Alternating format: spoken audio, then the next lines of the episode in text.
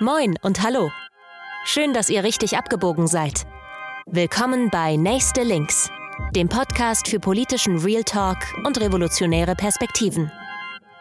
Hier sind eure Hosts, Timo und Vince.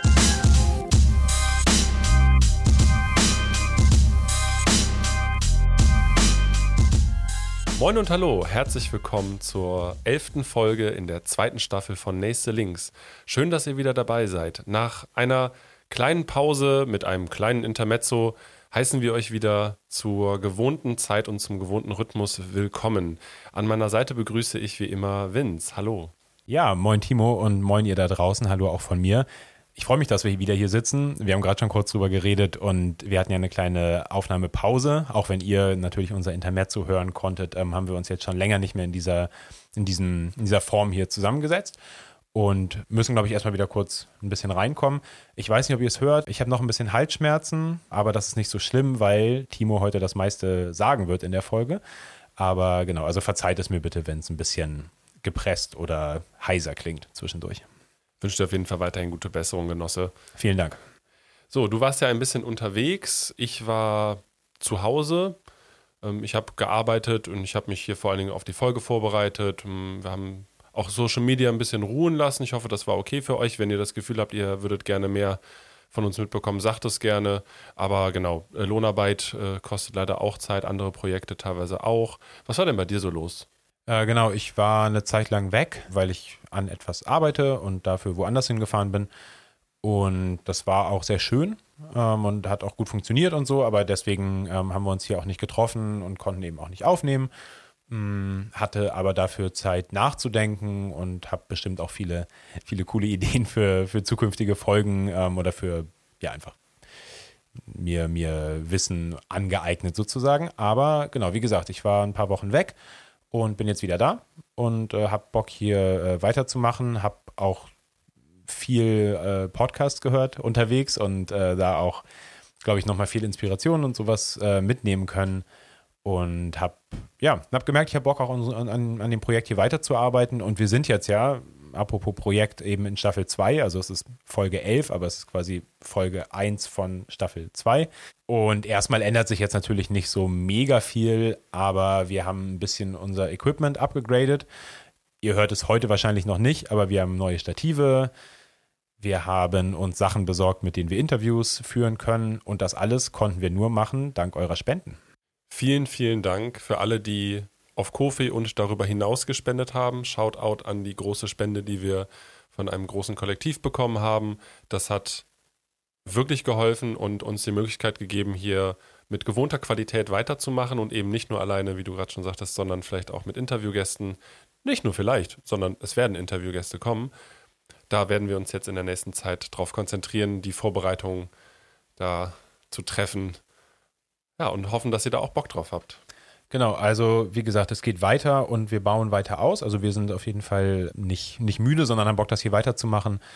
Und ja, das ist, wie gesagt, deswegen ist es, glaube ich, für uns beide einfach hier heute auch so ein bisschen ein kleiner Neustart auf eine Art. Ähm, wir haben uns länger nicht gesehen, wir haben neues Equipment, das sieht alles ein bisschen anders aus. Und äh, wir folgen oder wir starten natürlich jetzt auch direkt mit einem neuen Thema. Äh, magst du kurz, kurz erzählen, worüber wir heute reden? Yes. Wir haben heute eine weitere Storytime für euch vorbereitet. Heute wird es um die Persona Lucy Parsons gehen. Lucy Parsons, ganz kurz vorweg, war Anarchistin in Amerika der 1880er Jahre. In den USA. In den USA, Entschuldigung. Und ihre Geschichte und die ihres Mannes sind unweigerlich auch mit dem 1. Mai verbunden. Da möchten wir heute drüber sprechen. Ja, äh, ganz kurz apropos 1. Mai, weil die Folge, es ist, heute ist noch nicht der 1. Mai, aber die Folge erscheint am 1. Mai. Richtig. Ähm, also es ist nicht, nicht ganz zufällig. Äh, es ist, passt natürlich einfach in unserer, in unser Upload, äh, in unseren Upload-Rhythmus, dass wir am 1. Mai veröffentlichen. Ähm, aber genau, wir haben uns eben auch überlegt, hey, dann lass uns doch was machen, was dazu passt und vielleicht nicht zum hundertsten Mal erzählen, was ist der 1. Mai und warum gibt es ihn oder wie war Kreuzberg 87 damals, als irgendwie die Barrikaden gebrannt haben, sondern auch eine schöne Geschichte. Ist eine super Geschichte, kann man auch super erzählen, ist vielleicht eher was für eine lockere Runde mal, aber genau das, also die Folge heute passt eben auch zum 1. Mai und in diesem Sinne natürlich euch allen da draußen, auch wenn es für uns jetzt gerade noch komisch ist, weil das ist noch nicht der erste, aber äh, einen, einen frohen und kämpferischen 1. Mai, denn der 1. Mai ist kein Feiertag, sondern ein Kampftag. So schaut's aus. Und warum wir Lucy Parsons gewählt haben, liegt unter anderem daran, dass äh, in der Edition Nautilus ein Buch erschienen ist mit dem Titel Göttin der Anarchie, Leben und Zeit von Lucy Parsons, geschrieben von Jacqueline Jones, die schon einige Bücher zu verschiedenen sozialen Bewegungen und Personen geschrieben hat. Auf Deutsch übersetzt jetzt eben.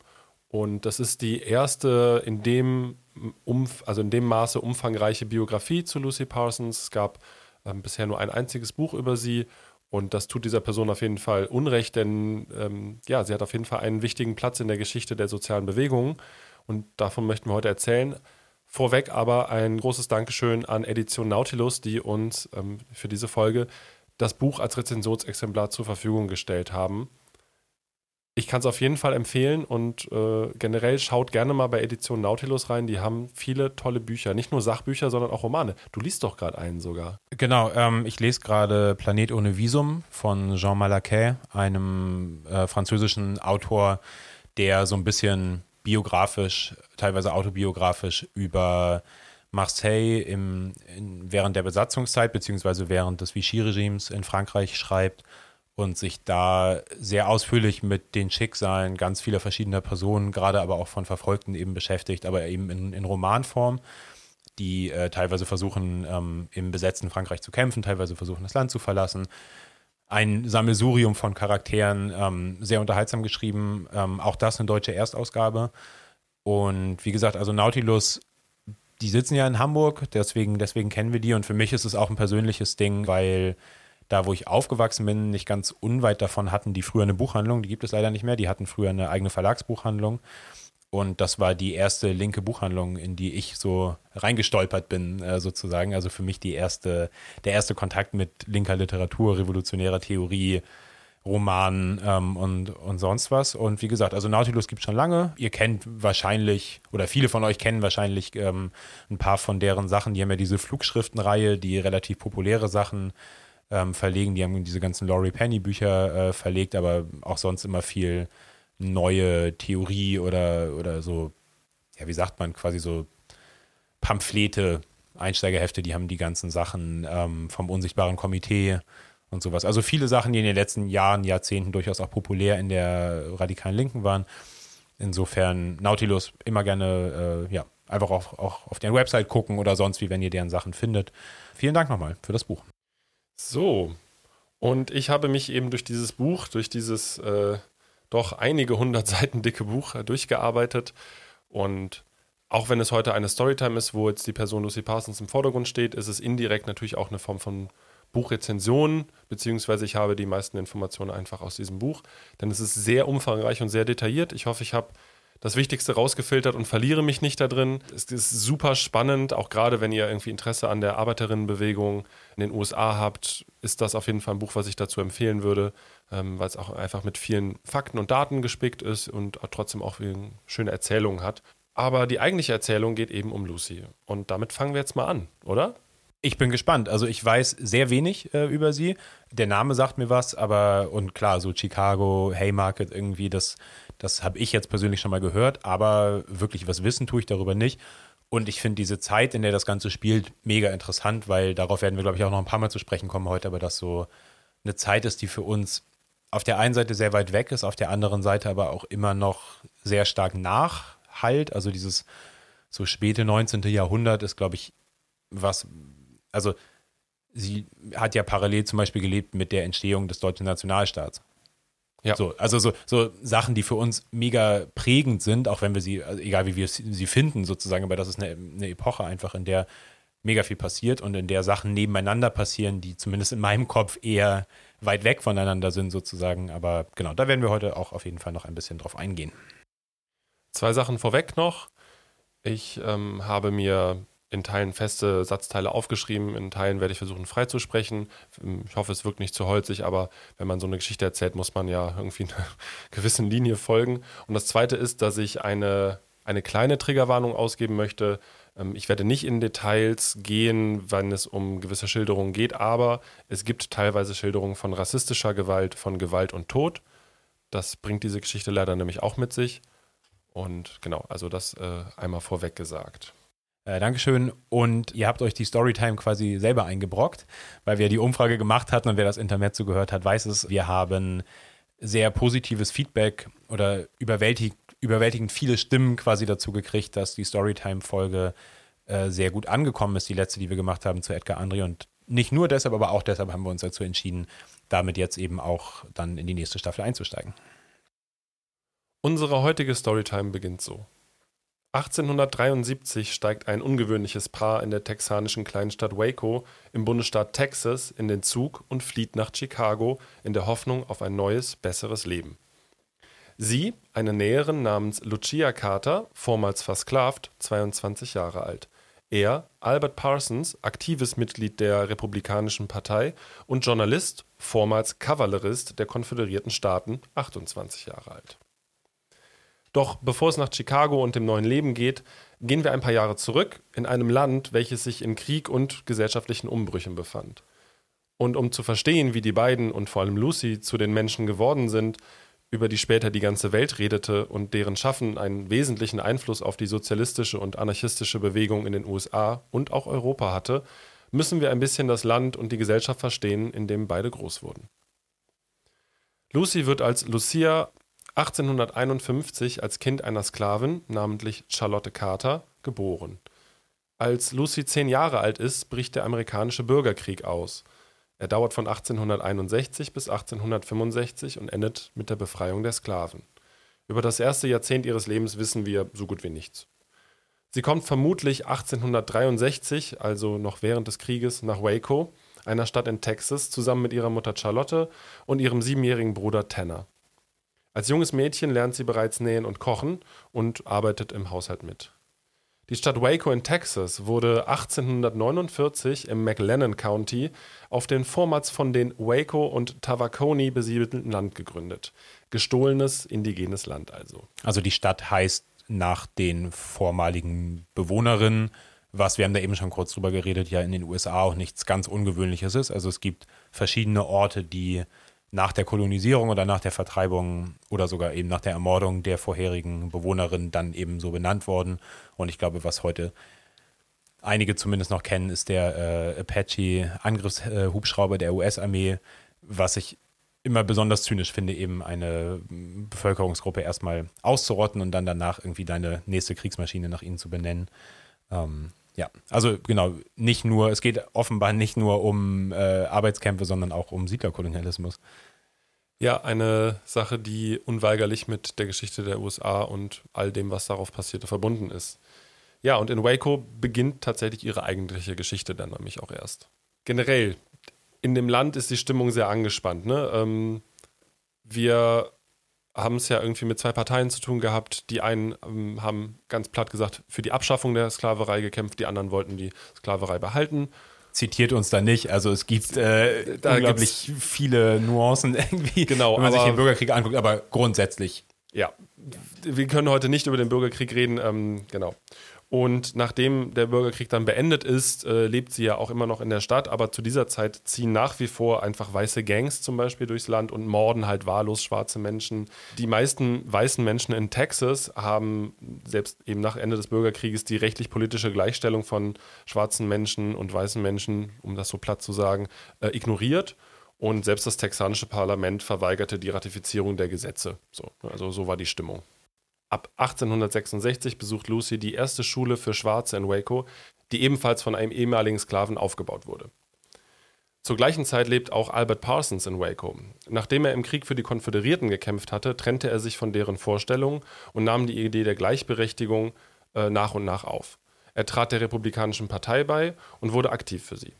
1869 werden dann auch erstmals äh, schwarze ehemalige Sklaven ins texanische Parlament gewählt, und zeitgleich gibt es aber in den ländlichen Gebieten halt nach wie vor Übergriffe auf schwarze Menschen und unter anderem auch vom Ku Klux Klan, der da äh, vor allen Dingen im Süden der USA sehr aktiv war. Einen kleinen Fun Fact an der Seite. Ähm, in Texas gab es erstaunlich viele deutsche Einwanderer und Einwandererinnen, die dort gelebt haben. Und die waren während des Krieges größtenteils alle gegen die Sklaverei. Und Lucy machte in Waco erstmals Bekanntschaft mit den Deutschen, etwas, was sich noch weiter durch ihr Leben ziehen sollte. Zwischen 1867 und 1868 wird Lucia zum ersten Mal schwanger. Ihren Sohn tauft sie Champ, Wer genau der Vater ist, lässt sich nicht genau sagen und vermutlich aber ein äh, Schwarzer, mit dem sie zu der Zeit ein Verhältnis hatte. Namen und Details findet ihr im Buch. Das Kind überlebt nicht lange und wann genau und wie Champ starrt, darüber wissen wir leider nichts. Es ist aber, glaube ich, ein einschneidendes Erlebnis für sie gewesen. Wann genau Albert und Lucy sich aber kennenlernten, ist nicht so klar und ähm, Albert schrieb halt mal in seiner Biografie, sie hätten sich 1869 kennengelernt und die beiden verbreiteten dann irgendwann gemeinsam die Geschichte, dass, die, dass sie, die reizende junge Dame, spanisch-indianischer Herkunft sei, die bei ihrem Onkel bei einer Ranch bei Buffalo Creek gelebt habe. Also das ist auch etwas, was sich noch durch Lucys Geschichte ziehen wird. Sie hat sich immer wieder äh, alter Egos gegeben und an ihrer eigenen Lebensgeschichte ja, Veränderungen vorgenommen. Was meinst du, warum? Also hast du dafür irgendwie eine Erklärung? Ähm, also zum einen wird das sowohl im Buch vermutet, aber auch ich habe den Schluss daraus gezogen, sie hat versucht, ihre Herkunft als Sklavin und als schwarze Sklavin zu verdecken. Ich glaube einfach einen großen Teil aus Selbstschutz. Ähm, in dem Buch wird immer wieder beschrieben, ich finde es schwierig, das wiederzugeben, weil es um ganz viele rassistische Äußerungen geht, aber Lucia war nicht so dunkelhäutig wie andere Sklavinnen in diesem Land. Äh, ihr Vater war vermutlich ein Weißer. Und Manche Menschen haben sie nämlich nicht als Schwarze gelesen oder sie konnte sich, auch je nachdem, wie sie sich gekleidet hat, dann eher als mexikanisch indigen irgendwie ausgeben. Und das hat sie auch bewusst getan und eingesetzt. Und ich denke, es geht auch ganz viel um Selbstschutz und um ja, sich eine andere Identität zu geben, um auch die Vergangenheit hinter sich zu lassen. Weil wir wissen ja auch leider nicht, was in den ersten Jahrzehnten als Sklavin bei ihr passiert ist. Und ja, das kommt, glaube ich, so eine Sache. Gut, die beiden führen also eine Beziehung und äh, das ist natürlich in einem Land, in dem das einfach zutiefst rassistisch auch gespalten ist, eher ungewöhnlich und ähm, auch in Teilen problematisch. Aber dass die beiden eine Beziehung äh, führen, ist in Waco ein offenes Geheimnis. Also das wusste dann irgendwie doch wohl jeder. Das war eine kleine Stadt vor allen Dingen, ja. Wir haben trotzdem zu der Zeit nur wenig Informationen über Lucy. Wir wissen nicht, wie sie den Haushalt irgendwie bewältigt hat. Wir wissen nicht, ob sie alleine gewohnt hat oder ob sie mit ihrer Mutter gewohnt hat. Da gehen die Informationen auch auseinander. Gleichzeitig versuchen aber die staatlichen Institutionen, diese ganzen rassistischen Übergriffe durch marodierende weiße Gangs in den Griff zu bekommen. Und ähm, es wurden zum Beispiel dann auch neue Sondereinheiten gegründet. Schwarze Männer wurden bei der Polizei eingestellt. Und für alle Computerfans des äh, Spiels Fallout 4 äh, wurde die schnelle Eingreiftruppe, die Minutemen, gegründet die schnellen Einhalt gebieten sollten bei Unruhen, die vorrangig durch äh, weiße Gangs eben ausgelöst wurden. Ist das dann auch diese Zeit, in der es irgendwie so viele, also so Lynchmorde Okay, ja. ja. Genau, also äh, in dem Buch wird das auch beschrieben. Ich gehe da jetzt bewusst nicht weiter drauf ein. Wir wissen alle ungefähr, worum es geht. Mobs, die durch die Gegend ziehen und einfach wahllos sich schwarze Menschen rausgepickt haben und einer, äh, ja, vermeintlichen Scheinprozessen und Selbstjustiz unterstellt haben und getötet haben, genau. Ja, und weil das in Texas zu der Zeit so auseinandergeriet, äh, ein weiterer Fun Fact, weil das verbinden wir heute auch nicht unbedingt mit den USA. 1871 wird in Texas zeitweise das Tragen von Schusswaffen außerhalb des eigenen Hauses verboten. Äh, ausgenommen Reisende ähm, sowie Weiße in Gebieten, in denen Überfälle durch Indigene stattfinden. Das ist jetzt ein halbes Zitat. Äh, das ist spannend, weil die Waffengesetzgebung in den USA, die hier immer so, so krass, ja für uns absurd erscheint, glaube ich, die ist es auch. Also ist sie, glaube ich, meiner Meinung nach auch, aber trotzdem gibt es richtig viele Beispiele dafür. Bei den Black Panthers ist es ja später auch so, dass da, wo es Kontrollen gibt, die ganz oft daher kommen, dass es eine Angst vor Aufständen gerade von der schwarzen Bevölkerung einfach, also dass es daher, daher kommt, dass die Regulationen quasi dann als Reaktion ähm, darauf äh, erlassen werden. So schaut's aus. Und die Stimmung wird auf jeden Fall auch nicht besser, also äh, in dem Land. Also 1872 kippt es noch mehr, denn die äh, Demokraten kommen bei Wahlen an die Macht und die Demokraten waren zu der Zeit die Sklaverei-Befürworter. Das äh, vergessen viele, dass die Republikanische Partei unter Lincoln äh, gegen die Sklaverei gekämpft hat und die Demokraten, vor allen Dingen in Texas, wollten, also die weißen Sklavenhalter wollten ihr in Anführungszeichen Eigentum halt behalten.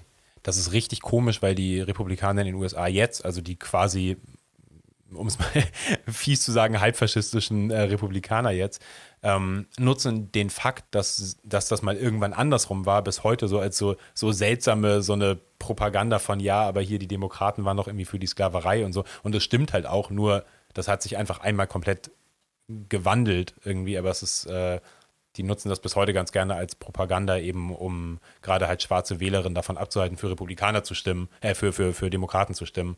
Ähm, mit diesem historischen Verweis, der richtig ist, der aber heute äh, im Endeffekt nicht egal ist, aber quasi das kann man nicht mit heute vergleichen. Das wird so ein bisschen ad absurdum geführt, ne? Ja. Total. Ja, und in der Zeit, genau, ist es halt auch super schwierig, dann irgendwie offen als schwarzer Mensch auf der Straße unterwegs zu sein oder überhaupt eine Beziehung zu einem weißen Menschen zu führen. Und am 28. September 1872 heiraten Albert und Lucia dann. Ähm, er war 27 Jahre alt, sie 21 Jahre. Und ähm, Lucia gibt sich in der Hochzeitsurkunde als Ella Hall an. Also schon wieder ein anderer Name. Das machte sie wohl häufiger. Und äh, der Richter, der die Urkunde beauftragte, muss, muss, fraglos ein Republikaner gewesen sein, denn er hat seinen Namen nicht in die Urkunde eingetragen, um später nicht dafür quasi Repressalien zu erfahren. Genau, denn äh, die Stimmung kippte weiter und 1873 wurde dann ein reueloser Rassist, äh, muss man wirklich so sagen, Gouverneur von Texas. Und ein unbehelligtes, sicheres Zusammenleben wurde halt zunehmend gefährlicher. Es gibt noch ganz viel über Albert in der Zeit zu sagen, weil er halt aktiv in der Politik wurde, aber das würde hier den Rahmen sprengen, deswegen breche ich das aufs kürzeste runter. Albert war zu der Zeit Reporter für die Texas Farmer and Stock Raiser Zeitung. Ähm, ein wichtiger Job zu der Zeit und äh, vor allen Dingen brachte ihn eine Rundreise, bei der er über die neuen Eisenbahnlinien im Land berichten sollte, erstmals nach Chicago. Und als er dann ähm, zurückkam, genau, also änderte sich halt alles. Auch 1873 Bankenkrise in New York, die das ganze Land erschüttert hat und damit das Land in den nächsten Jahren in eine ähm, große wirtschaftliche Depression geschlagen hat. Die Investmentbank Jay Cook war zusammengebrochen. Ähm, Lehman Brothers lässt grüßen. Wollte gerade sagen, die, die klassischen zyklenhaften Krisen des Kapitalismus. Ja, also da auch wirklich äh, ja, äh, exemplarisch. Und genau, und diese Auswirkungen der Krise sollten noch wesentlichen Einfluss auf Lucys und Alberts politischen Werdegang nämlich haben. Als Albert dann eben von der Rückreise zurückgekehrt ist, beschließen beide noch im Dezember 1873 nach Chicago umzuziehen. In Texas gab es halt einfach keine Zukunft mehr für die beiden. So.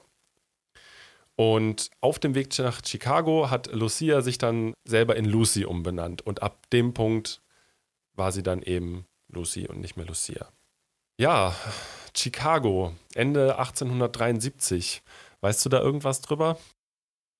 Also nur, dass dann irgendwann später halt irgendwie der, der Haymarket Riot den 1. Mai begründet, im Grunde genommen. Ansonsten nicht so mega viel, außer dass es halt, also dass die Region ja schon ein Industriezentrum äh, war.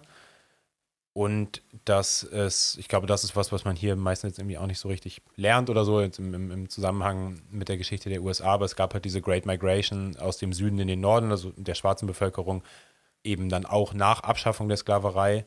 Und so wie du das jetzt erzählt hast, klingt es für mich, als hätten die eben auch diesen Weg gemacht. Also vielleicht wegen wirtschaftlichen, wahrscheinlich einem Mix aus wirtschaftlichen Möglichkeiten und äh, der Flucht vor Rassismus irgendwie dann eben äh, in, in den Norden zu, zu ziehen. Ja, das haben äh, viele tatsächlich gemacht. Und ja, Chicago, wie du schon meintest, ein Zentrum der Industrie. Allerdings eben zu der Zeit ähm, durch die wirtschaftliche Depression auch von starken Arbeiterunruhen erschüttert, so wie es geschrieben wurde. Und vor allen Dingen drehten sich die Diskussionen, also die öffentlichen Diskussionen zu der Zeit im ganzen Land äh, darum, ob der Industriekapitalismus und das Zwei-Parteien-System überhaupt noch lebensfähig seien. Oh, äh, hm. Gedanken und Diskussionen, die nie wieder aufgekommen sind. Äh, genau. Wir, wie gesagt, wir sprechen hier von 1873. So, das sind 150 Jahre, das ist so krass, und oder? Da haben die Leute schon gemerkt, okay, irgendwas läuft hier nicht richtig. Ja, und auch Lucy und Albert kommen in der Stadt an und werden natürlich sofort in diese Diskussion mit reingezogen. Und ähm, die beiden sollten sich dort nämlich zu brennenden Verfechtern des Sozialismus entwickeln. Albert äh, als Wortführer der Chicagoer äh, Sozialistinnen während Lucy ihre eigene Karriere als Kleinunternehmerin und politische Agitatorin begann. Albert fand dann relativ schnell Arbeit als Setzer für mehrere Zeitungen. Also Zeitungssetzer war damals noch ein Beruf, das äh, war die Technik war ja auch noch ein bisschen anders. Und äh, Lucy hat halt als Näherin gearbeitet. Und im Norden der Stadt fanden die dann nach einigen Umzügen in einem deutschen Einwandererviertel ein äh, neues Zuhause und richteten jeden Montag Treffen für Menschen aus, die ihre Überzeugungen teilten. Also haben auch relativ schnell Anschluss gefunden und ja. Ich wechsle jetzt zwischendurch immer so ein bisschen zwischen so ein bisschen Fakten um Chicago, die Arbeiterinnenbewegung und Lucys persönlichen Werdegang. Beides gehört halt zusammen und ich glaube, es ist wichtig, dass man so ab und zu da ein paar Fakten einwirft, um die Stimmung, in der sich eben die beiden entwickeln, irgendwie einzufangen. Denn äh, die Wirtschaftskrise hatte einfach unter den Arbeiterinnen in der Stadt und den Armen der Stadt eine immense Not hervorgerufen. Also in Chicago waren zu dem Zeitpunkt ca. 112.000 Menschen ähm, erwerbstätig aber rund 25.000 von ihnen hatten die Arbeit verloren. Und mit den Familienangehörigen waren es 125.000 bis 400.000 EinwohnerInnen, je nachdem, die ähm, einfach unsagbares Leid erfuhren. Also das, also eine Armut in einer Stadt, die man sich, glaube ich, schwer vorstellen kann. Es gab natürlich auch Gewerkschaften in der Stadt zu der Zeit, die sich vor allen Dingen auf einen ähm, Männerturnverein von deutschen Radikalen gestützt haben, die ähm, im Norden der Stadt auch den Sozialistinnen einen, einen Treffpunkt in der Stadt boten auch super witzig. Und vor allen Dingen gab es einfach unglaublich viele Massenveranstaltungen, also der Arbeiterinnen. Ähm, es wurde Brot und Arbeit gefordert. Der Ruf nach festen Organisationen für Arbeiterinnen wurde halt laut, sich zu vereinigen und ihre Kräfte zu bündeln. Und währenddessen beschimpften die Eliten der Stadt die Arbeiterinnen als Kommunisten, Räuber und Faulenzer. Die arbeitenden Klassen legten aber halt viel Wert auf die Massenkundgebung, denn das war Ausdruck von äh, lebendigem Volkswillen. Ich finde das mega spannend, dass es damals diesen Vorwurf des Kommunismus eben schon gab. Nicht, weil das irgendwie, also nicht, weil ich das so absurd finde, aber weil das für mich, wenn ich mir die Geschichte vorstelle, dann denke ich nicht, ah ja klar, da war Karl Marx und parallel war irgendwie äh, der, der amerikanische Bürgerkrieg. Das sind natürlich, also wenn man sich das vorstellt, sie wird wann geboren? 1851, ne? mhm. ne? So, das ist gerade, das ist ein paar Jahre nachdem das kommunistische Manifest geschrieben ist.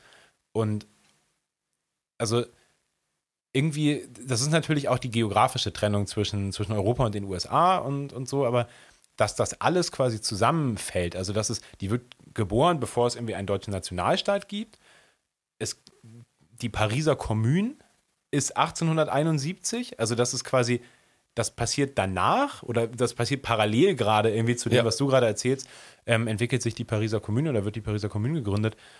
Es gibt Leute, die, also Leute, wo ich denke, die sind vor Ewigkeiten schon gestorben, die leben da irgendwie noch und auf der anderen Seite, genau, ist halt irgendwie sowas wie Eisenbahn irgendwie ist dann schon normal. Also es ist so eine. Das genau, ist so eine, Sklaven gab es ja auch noch. Ah, genau, parallel gibt es irgendwie noch, noch Sklaverei oder die Überbleibsel davon und da, da, da kommen so Sachen zusammen.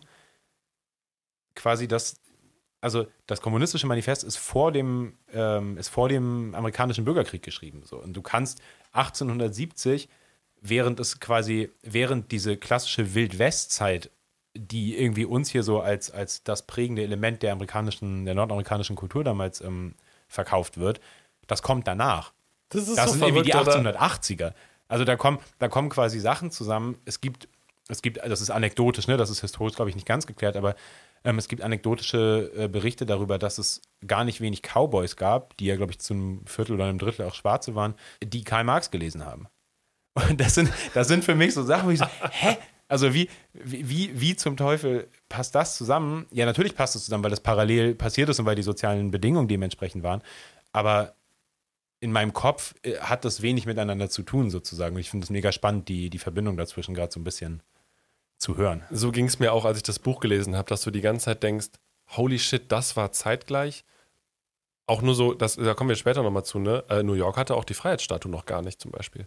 So, das, was wir auch immer als ewiges Bild damit verbinden, so, die gab es zum Beispiel einfach noch gar nicht zu dem Zeitpunkt.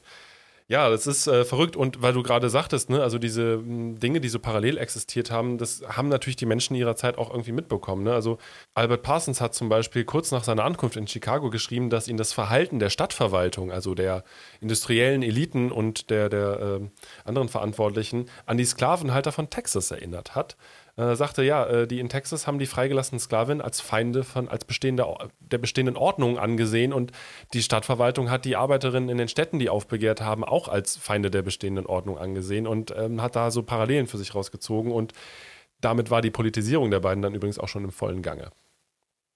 Genau, ich mache einfach kurz weiter, auch nochmal zu Chicago. Ähm, zu dieser Zeit wuchs nämlich keine amerikanische äh, Stadt so schnell wie Chicago. Äh, von 1870 bis 1890 also in 20 Jahren, stieg die Einwohnerinnenzahl von 112.000 auf 1,1 Millionen. Das ist schnell und viel. Es ist schnell und viel.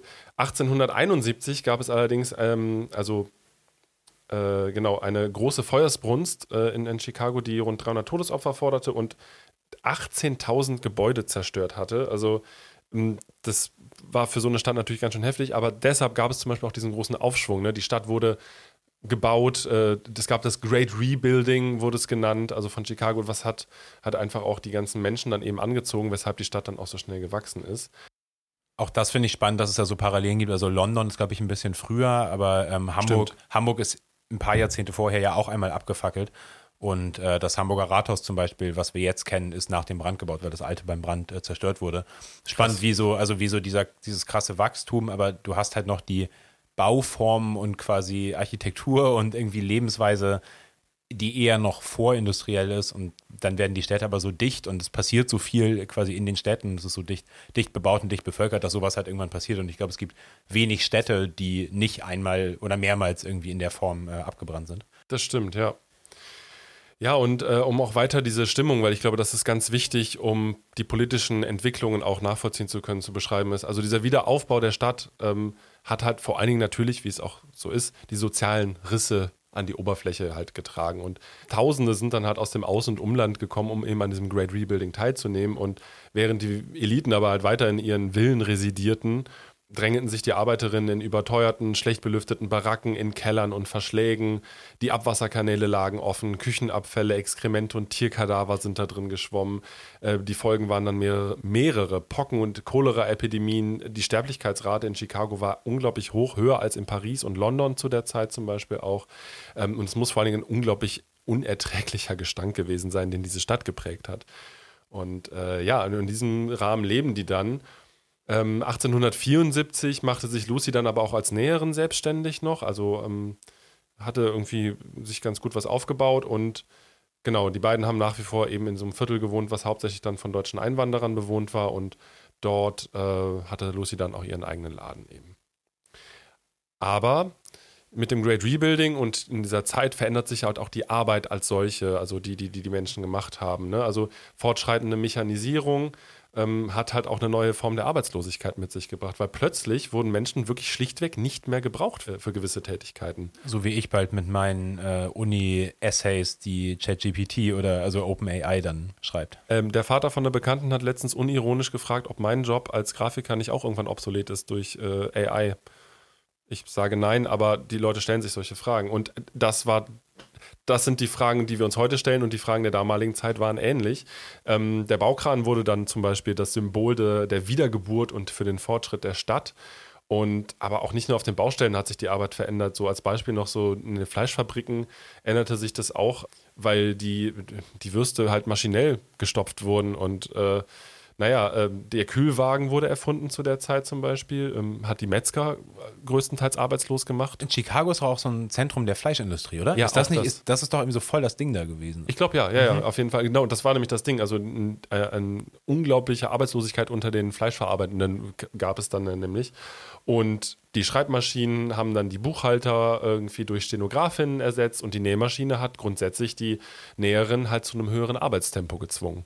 So, und Gleichzeitig, das fand ich spannend, also wir sind jetzt einige Details, aber ich fand es wirklich interessant. Schuhmacher haben zum Beispiel ihre Arbeiten verloren, weil die Stadtverwaltungen angefangen haben, die Arbeiten an Schuhen in Gefängnisse auszulagern. Das heißt, auch diese klassische Zwangsarbeit in Gefängnissen hat da nochmal ein anderes Ausmaß angenommen. Während die vorher ganz doof gesagt zum Steinekloppen geschickt wurden, wurden sie plötzlich Teil einer kapitalistischen Verwertungslogik und, und Industriearbeit unterworfen in den Gefängnissen. Also nicht nur Schuhmacher und so, aber ja, da kann ich schon auch verstehen, wenn du dann eben aus diesem Sklavereisystem des Südens kommst und das siehst, dass du dir so ein bisschen denkst, also, warum, genau. also es ist nicht das Gleiche natürlich, aber das ist jetzt auch nicht so krank anders irgendwie. Nee, die, vor allen Dingen diese Abhängigkeit, die besteht, glaube ich, ne, die war krass. Und vor allen Dingen, ne, also die Menschen, also die, die noch Arbeit hatten, ne, haben irgendwie im Schnitt 14 Stunden am Tag in den Fabriken und den sogenannten Schwitzbuden geschuftet. Ne? Äh, also das kann man sich, glaube ich, so heute eben auch nicht vorstellen, wie Arbeit da aussah. Ja, und auf das Elend der Armen wurde halt auch von, äh, von, den, von den Reichen und den FabrikbesitzerInnen und so weiter, oder Fabrikbesitzern zu der Zeit nur, äh, auch nur mit Verachtung und Arroganz reagiert. Und ähm, Zitat, man solle sich aus eigener Kraft behaupten. Auch das eine Erzählung, die nie wirklich äh, versiegt ist. Ja, und unter diesen Umständen wenn du dann halt deine Schlüsse daraus ziehst, radikalisiert man sich halt auch äh, gerne schnell. Und genau das haben dann Albert und Lucy nämlich auch getan. Da sie ja eben in einem hauptsächlich von weißen und städtischen Proletariat äh, umgebenen Stadtteil lebten, ähm, waren sie vor allen Dingen durch die europäischen Traditionen des Klassenkampfes geprägt. Und die waren zwar jetzt erstmal irgendwie so schön und gut, aber was erstaunlich ist, ne, es gab überhaupt keinen Platz für die afroamerikanische Bevölkerung in diesem weißen Klassenkampf, der da geführt wurde. Und trotzdem wurde Lucy Zeit ihres Lebens mit dem N-Wort beleidigt, ne, vor allem von ihren politischen GegnerInnen, und hat aber auch, da kommen wir später auch nochmal zu, aber halt auch nie wirklich Anschluss zum Beispiel an die afroamerikanische Bevölkerung und die ehemaligen Sklavinnen im Endeffekt gefunden in ihren politischen Agitationen. Die Weißen übrigens genauso wenig. Aber weil sie Teil dieser, in Anführungszeichen, klassischen Arbeiterinnenbewegung quasi war und da drin gearbeitet und agitiert hat, hat sie diesen Anschluss nicht gefunden, oder? Sie hätte ihn ja durchaus ideologisch finden können, ne? Also nicht mhm. nur aufgrund ihrer eigenen Herkunft, sondern auch aus den Schlüssen. Es gab ja durchaus auch Leute, die diesen Schluss gezogen haben. Ja, die Bemerkungen von Marx zu der Zeit über die schwarze Bevölkerung sind jetzt auch nicht die besten gewesen, ne? als, Sub, als Subklasse des Proletariats, wie er sie, glaube ich, mal beschrieben hat. Aber ähm, ja, das war irgendwie, naja, ne, es ist jetzt keine Entschuldigung. Ich glaube, man muss verstehen, eben dieses, ne, der Bürgerkrieg, der geherrscht hat, diese Spaltung in diesem Land. Ähm, man war halt noch sehr weit weg voneinander und dann lebst du halt in einem, in einem, Stadtteil, wo du dich irgendwie mit Leuten irgendwie gut verstehst und dann lernst du deren Traditionen kennen. Ähm, die beiden haben übrigens, also steht in dem Buch auf jeden Fall, ähm, habe ich auch schon mal gelesen, die müssen nach ein paar Jahren mindestens äh, schon fließend Deutsch gesprochen haben, die beiden auch. Also es ist auch so dieses ne, man sprach nicht nur Englisch. Albert war ja zum Beispiel einer, ähm, und Lucy sind ja beide in Amerika, in, den USA geborene Menschen, während sie halt im größtenteils von halt zugezogenen Menschen umgeben waren. Genau. Und politisch geht es auf jeden Fall auch weiter. 1876 tritt Albert der Social Democratic Party bei, der SDP. Nicht zu verwechseln mit der SPD, haha.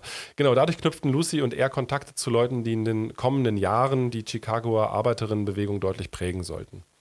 Währenddessen wurde unter den Sozialistinnen auch heiß diskutiert. Ne? Einige sahen in der Wahlurne ein Mittel der Befreiung für eine friedliche Veränderung zu einer demokratischeren Gesellschaft hin. Ähm, bei anderen wirkte eher die Idee der Verelendung, also der Verelendungstheorie nach. Also je schlechter es den Arbeiterinnen geht, desto eher werden sie sich erheben und eine Revolution machen. Solche Sachen wurden diskutiert. Möchte ich, glaube ich, also müssen wir, glaube ich, gar nicht groß darauf eingehen, ob das jetzt richtig oder falsch ist. Ausführlicher drüber genau. reden. Genau. Aber ich fand es spannend, das zu merken, okay, das waren die Diskussionen, die da teilweise geführt wurden. Lucy war zu der Zeit aber noch gar keine öffentliche Figur. Das war eher ihr Mann. Und ähm, allerdings, und das fand ich spannend, weil sie das sehr viel über den Charakter von dieser Frau aussagt, geben Gerichtsakten den Einblick, dass sie 1875 zwei äh, Gerichtsprozesse zusammen mit Anwälten führte, um vermutliche Schulden für Näharbeiten einzufordern gegen weiße Menschen und zum anderen ähm, wurde ihr einmal in der Wohnung äh, das Wasser abgestellt, weil die Hausbesitzerin halt einfach eine miese Rassistin war und sie nicht mochte. Und sie hat beide Fälle wohl auch gewonnen. Und das zeigt, dass Lucy den Mut und auch das Einkommen zu der Zeit hatte, sich Anwälte zu nehmen und ähm, weiße Menschen vor Gericht zu bringen. Das ist keine Selbstverständlichkeit. Das muss man einfach, glaube ich, im Kontext der Zeit eben sehen, dass das nicht üblich war, dass äh, Menschen, die ehemals versklavt waren, sich auch ja, gerichtlich gegen Unrecht wehrten. Also nee, selbstverständlich ist das, ist das überhaupt nicht. Nee, genau. Hätte ich, also hätte ich jetzt auch nicht mit gerechnet unbedingt in der Zeit. Deswegen habe ich es auch mit reingenommen, weil ich das wirklich spannend fand und ich dachte, okay, das sind Fälle, die ja, also man würde eher vermuten, dass die einfach abgelehnt werden, aber sie hat sich da durchgesetzt, genau. Albert wurde derzeit Redner für die SDP und reiste dann auch immer viel äh, umher und hat vor allen Dingen einfach für die sozialistischen Prinzipien geworben. Und 1877 hat er auch dann erstmals äh, für öffentliche Ämter kandidiert. Also da gab es schon den Willen, irgendwie eine politische Karriere auch hinzulegen. Dort bekam er dann aber auch erstmals Aufmerksamkeit durch die Presse, die ihn einen kommunistischen Demagogen nannten. Und die Sozialistinnen haben sich zu der Zeit tatsächlich äh, über immer mehr Zulauf erfreuen können. Und so setzte natürlich auch die Repression bald ein. Die Sicherheitsbehörden fanden das nämlich gar nicht so gut und haben sofort angefangen, äh, Spitzel und verdeckte Ermittler äh, als Stammgäste bei den großen Versammlungen der Sozialistinnen einzuschleusen. Das war den meisten Sozialistinnen auch bekannt. Manche haben damit bewusst gespielt, Falschinformationen zu säen. Manche haben versucht, sogar irgendwie einen positiven Bezug zu diesen Leuten zu finden. Also das war irgendwie ein Spiel, was dann begann, ähm, wo beide Seiten schon ungefähr wussten, worum es ging, aber wo das enden sollte, das war leider zu dem Zeitpunkt ein bisschen unklar. Das finde ich total interessant, weil ich das ab und zu habe, wenn ich mich halt für mein Studium irgendwie äh, mit Sachen beschäftige, so geschichtlich, die meisten Akten, die es gibt zur historischen Arbeiterinnenbewegung, auch in Deutschland, sind Überwachungsakten und sind nämlich genau solche Sachen. Also es gibt ganze, ganze eigene Aktenbestände, in denen äh, einfach Versammlungs-, Überwachungsprotokolle drin sind und das sind manchmal, gerade wenn das kleinere Organisationen sind oder Zeiträume, in denen halt nichts eigenes veröffentlicht werden konnte, auch bei illegalen Versammlungen oder so, sind das die einzigen Protokolle, die wir darüber haben. Und das ist, äh, ich finde das interessant, so wie du meintest, ne? also wie normal das damals war und was es damals halt auch gab. Das gibt es heute sicherlich auch noch, aber ich glaube, man kann sich das in der Form schwer vorstellen, war, dass einfach irgendwann ein, zwei Bullen gekommen sind, einfach eine Versammlung aufgelöst haben. Einfach, ja, einfach, mit der Ansage, einfach mit der Ansage von, nö, uns passt jetzt nicht mehr, was hier geredet wird. Wie gesagt, sowas passiert heute auch in anderen Ländern als Deutschland vielleicht noch mehr und hier natürlich auch mal. Aber ich finde es schon, also diese Vorstellung, dass dann einfach so ein, zwei so, so Wachtmeister da reinkommen und so sagen, so Leute, jetzt ist mal gut hier, ist zumindest befremdlich, aber, aber eben auch interessant, dass es nicht nur in den USA damals so war, sondern auch, äh, auch hier. Genau. Ja, und deswegen ähm, werde ich jetzt eine Ausnahme machen und einen der äh, Sicherheitsleute mal namentlich nennen, denn er hat eine, ja, also einen entscheidenden ähm, Beitrag zu der Geschichte der beiden und vor allem zu Albert geliefert. Und das war der neu eingesetzte Detective Michael J. Shark, geboren in Luxemburg und dann in die USA emigriert. Der war dann nämlich in Chicago für äh, die, den politischen Sektor quasi verantwortlich und der hat dann ähm, Albert Parsons relativ schnell auf die ja, auf die schwarze Liste, die rote Liste, wie auch immer man das nennen möchte, gesetzt und ihn in seinen Fokus gerückt. Und das wird auch noch wichtig für den weiteren Verlauf der Ereignisse sein. Aber um noch was Schönes zu sagen, ist nämlich, dass äh, die organisierten Arbeiterinnen wohl in Chicago eine sehr aktive, lebendige Kultur ausgelebt haben. Also gerade eben die, die, die Deutschstämmigen. Und es gab äh, vor allen Dingen immer sehr große Picknicks und Silvesterfeiern und Tanz- und Musikveranstaltungen ähm, und Demonstrationen selbstverständlich, die das Gerüst einer radikalen politischen Kultur äh, ähm, ja, bildeten. Und äh, so bildete eben das Ganze eine Lebensweise und eine Weltanschauung zugleich. Und diese Picknicks sind nicht einfach nur so, es treffen sich 30, 40 Leute im Park. Diese Picknicks arteten manchmal in 5.000 bis 10.000 Leute aus, die sich irgendwo an irgendwelchen Parks trafen und da wurde politisch diskutiert, die Kinder liefen rum. Also es gibt auch so ein, zwei Beschreibungen eben von diesem Detective und anderen, der sich das halt anschaute und immer so ein bisschen war so, okay, die treffen sich hier mit 5000 Leuten und irgendwie hängen hier alle verschiedenen ArbeiterInnen miteinander ab und so. Aber es waren eben vor allen Dingen die Organisierten, die das gemacht haben. Und das finde ich irgendwie, irgendwie schön zu hören, dass zwischen diesem ganzen Elend aber so eine lebendige Kultur, Arbeiterinnenkultur irgendwie geherrscht hat in dieser Stadt.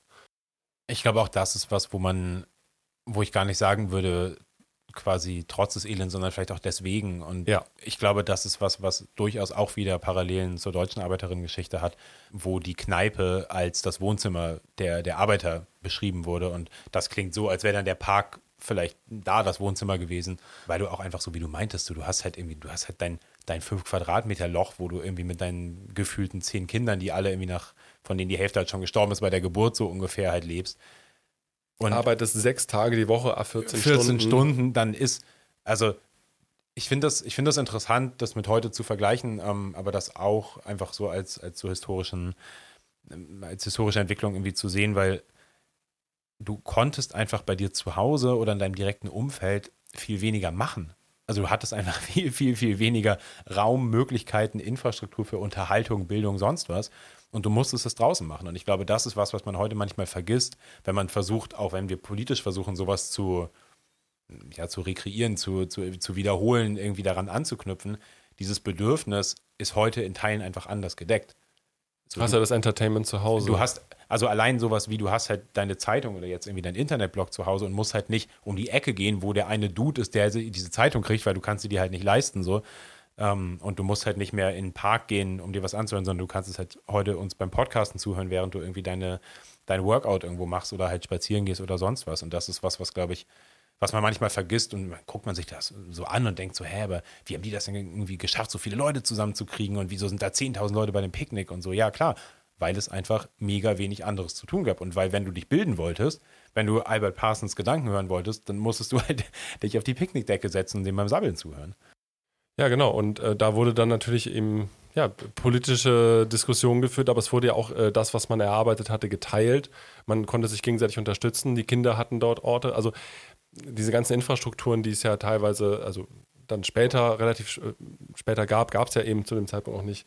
Genau, und äh, ich meine, das, was ich vorhin auch beschrieben habe, wenn du in diesen Vierteln lebst mit irgendwelchen offenen Abwasserkanälen. Ciao.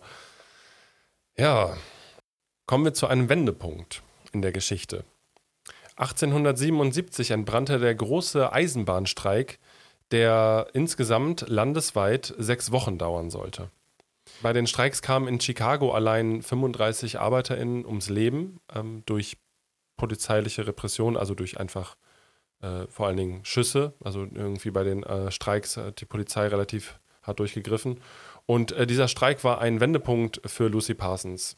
Sie hat später niedergeschrieben, dass er ihr die Augen für die realen Machtverhältnisse und die Ungleichheiten in der Gesellschaft geöffnet haben.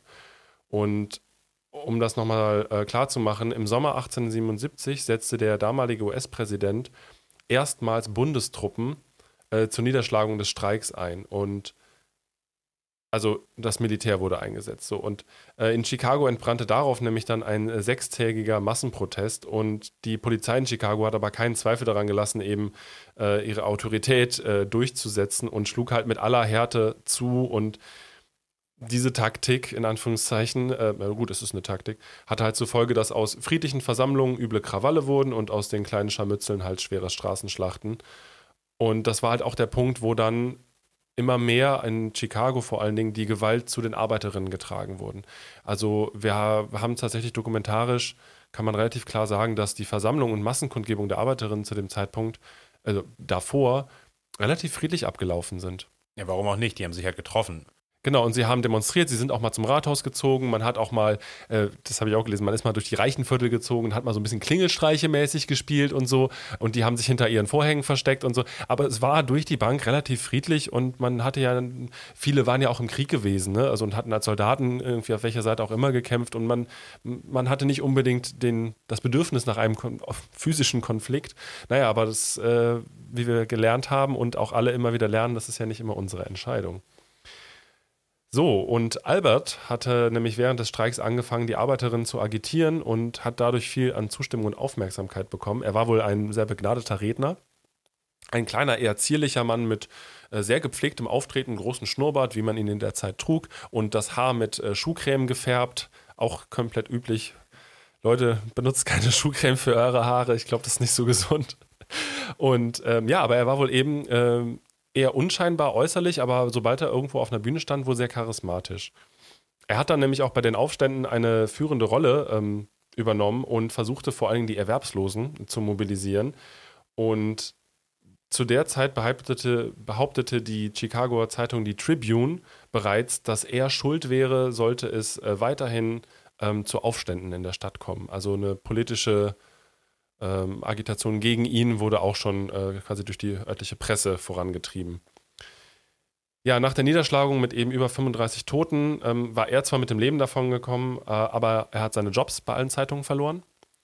Und Chicago, Lucy und Albert sollten danach auch nie wieder dieselben sein. Ja, das war ein sehr einschneidendes Erlebnis. Genau, äh, Lucy schrieb nämlich auch nochmal rückblickend, dass der Streik, äh, der große Streik der Eisenbahner, ihr Interesse an der sogenannten Arbeiterfrage geweckt hatte. Sie kam zu der Überzeugung, dass die beiden großen Parteien nutzlos seien und alles tun würden, um an der Macht zu bleiben. Es stellte sich also die Frage, inwieweit Gewalt in Zukunft den Klassenkampf bremsen oder vorantreiben würde. Das ist einfach so eine Erkenntnis, da wünsche dir doch, dass du das, keine Ahnung, am ersten Tag irgendwie im Politikunterricht oder sowas vermittelt kriegst, oder? Die beiden großen Parteien, oder hier sind es mehr so, aber gerade, also ein Zwei-Parteien-System, sind halt für uns nutzlos. Ja, so schaut's aus. Und die Schlüsse, die dann nämlich auch daraus gezogen wurden, waren, bewaffnete Polizei, Sicherheitskräfte und private Milizen stellen grundsätzlich eine Gefahr für solidarisches kollektives Handeln dar. Die arbeitende Klasse muss sich auf eine Weise verteidigen, die nicht nur weiteres Töten seitens der staatlichen und privaten Polizei und Militärs verhindert, sondern die kapitalistischen Aggressoren von vornherein abschreckend würde, ihre Büttel zu schicken. Dem habe ich nichts hinzuzufügen. Dann gehen wir einfach weiter in der Geschichte. Time goes by. Gegen Ende der 1870er Jahre wurde Lucy erneut Mutter und war nun Haupternährerin der Familie, weil Albert mit dem, also wenn du viele Reden schwingst und umherreist, verdienst du nicht unbedingt viel Geld. Und noch deine ganzen Jobs verloren hast. Genau. Sie begann dann allerdings auch regelmäßig für die radikale Presse zu schreiben und, und fing dann selber an, als Arbeiteragitatorin aufzutreten. Nach fünf Jahren in Chicago trat sie endlich aus Alberts Schatten heraus und fing an, eine eigenständige politische Rednerin auf politischen Veranstaltungen zu werden. Gleichzeitig hatte sie mittlerweile äh, ihr Nähhandwerk zur Firma Parsons Co. quasi umgewandelt, ausgebaut und eröffnete eine Mini-Fabrik, also mit zwei bis drei Angestellten wohl. So. Wie gesagt, Albert war weiterhin als Redner unterwegs und wurde allerdings auch immer weiter in den Fokus der Sicherheitsbehörden gerückt. Wer sich so ein bisschen mit den USA und Arbeiterinnenbewegung und überhaupt auch so Mythos Polizei da auseinandersetzt, wird der Name Pinkerton bestimmt was sagen.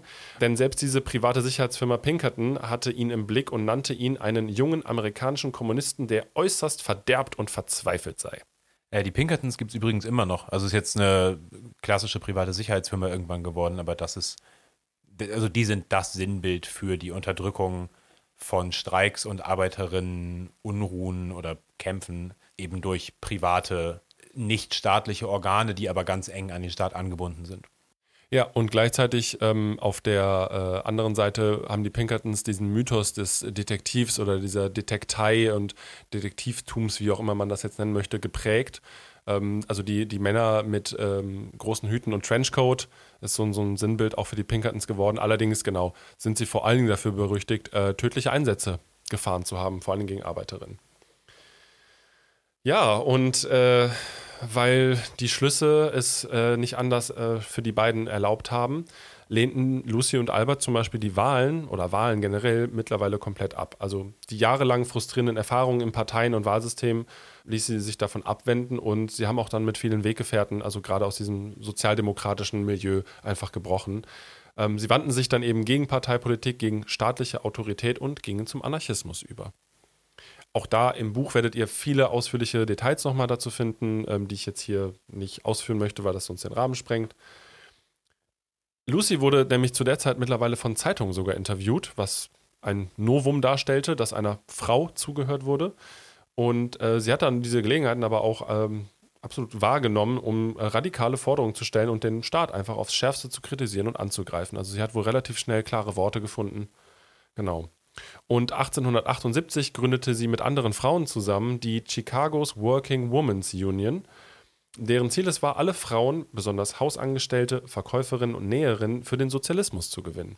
Diese machten schließlich 15 Prozent aller Chicagoer Lohnabhängigen aus und wurden bisher von den männlichen Sozialisten und ihren Organisierungen oder Parteien nicht beachtet. Ich finde das mega wichtig, ganz kurz, also gerade den Punkt, weil das diesen blöden Mythos von irgendwie der, der weiße arbeitende Mann ist der einzige Repräsentant unserer Klasse.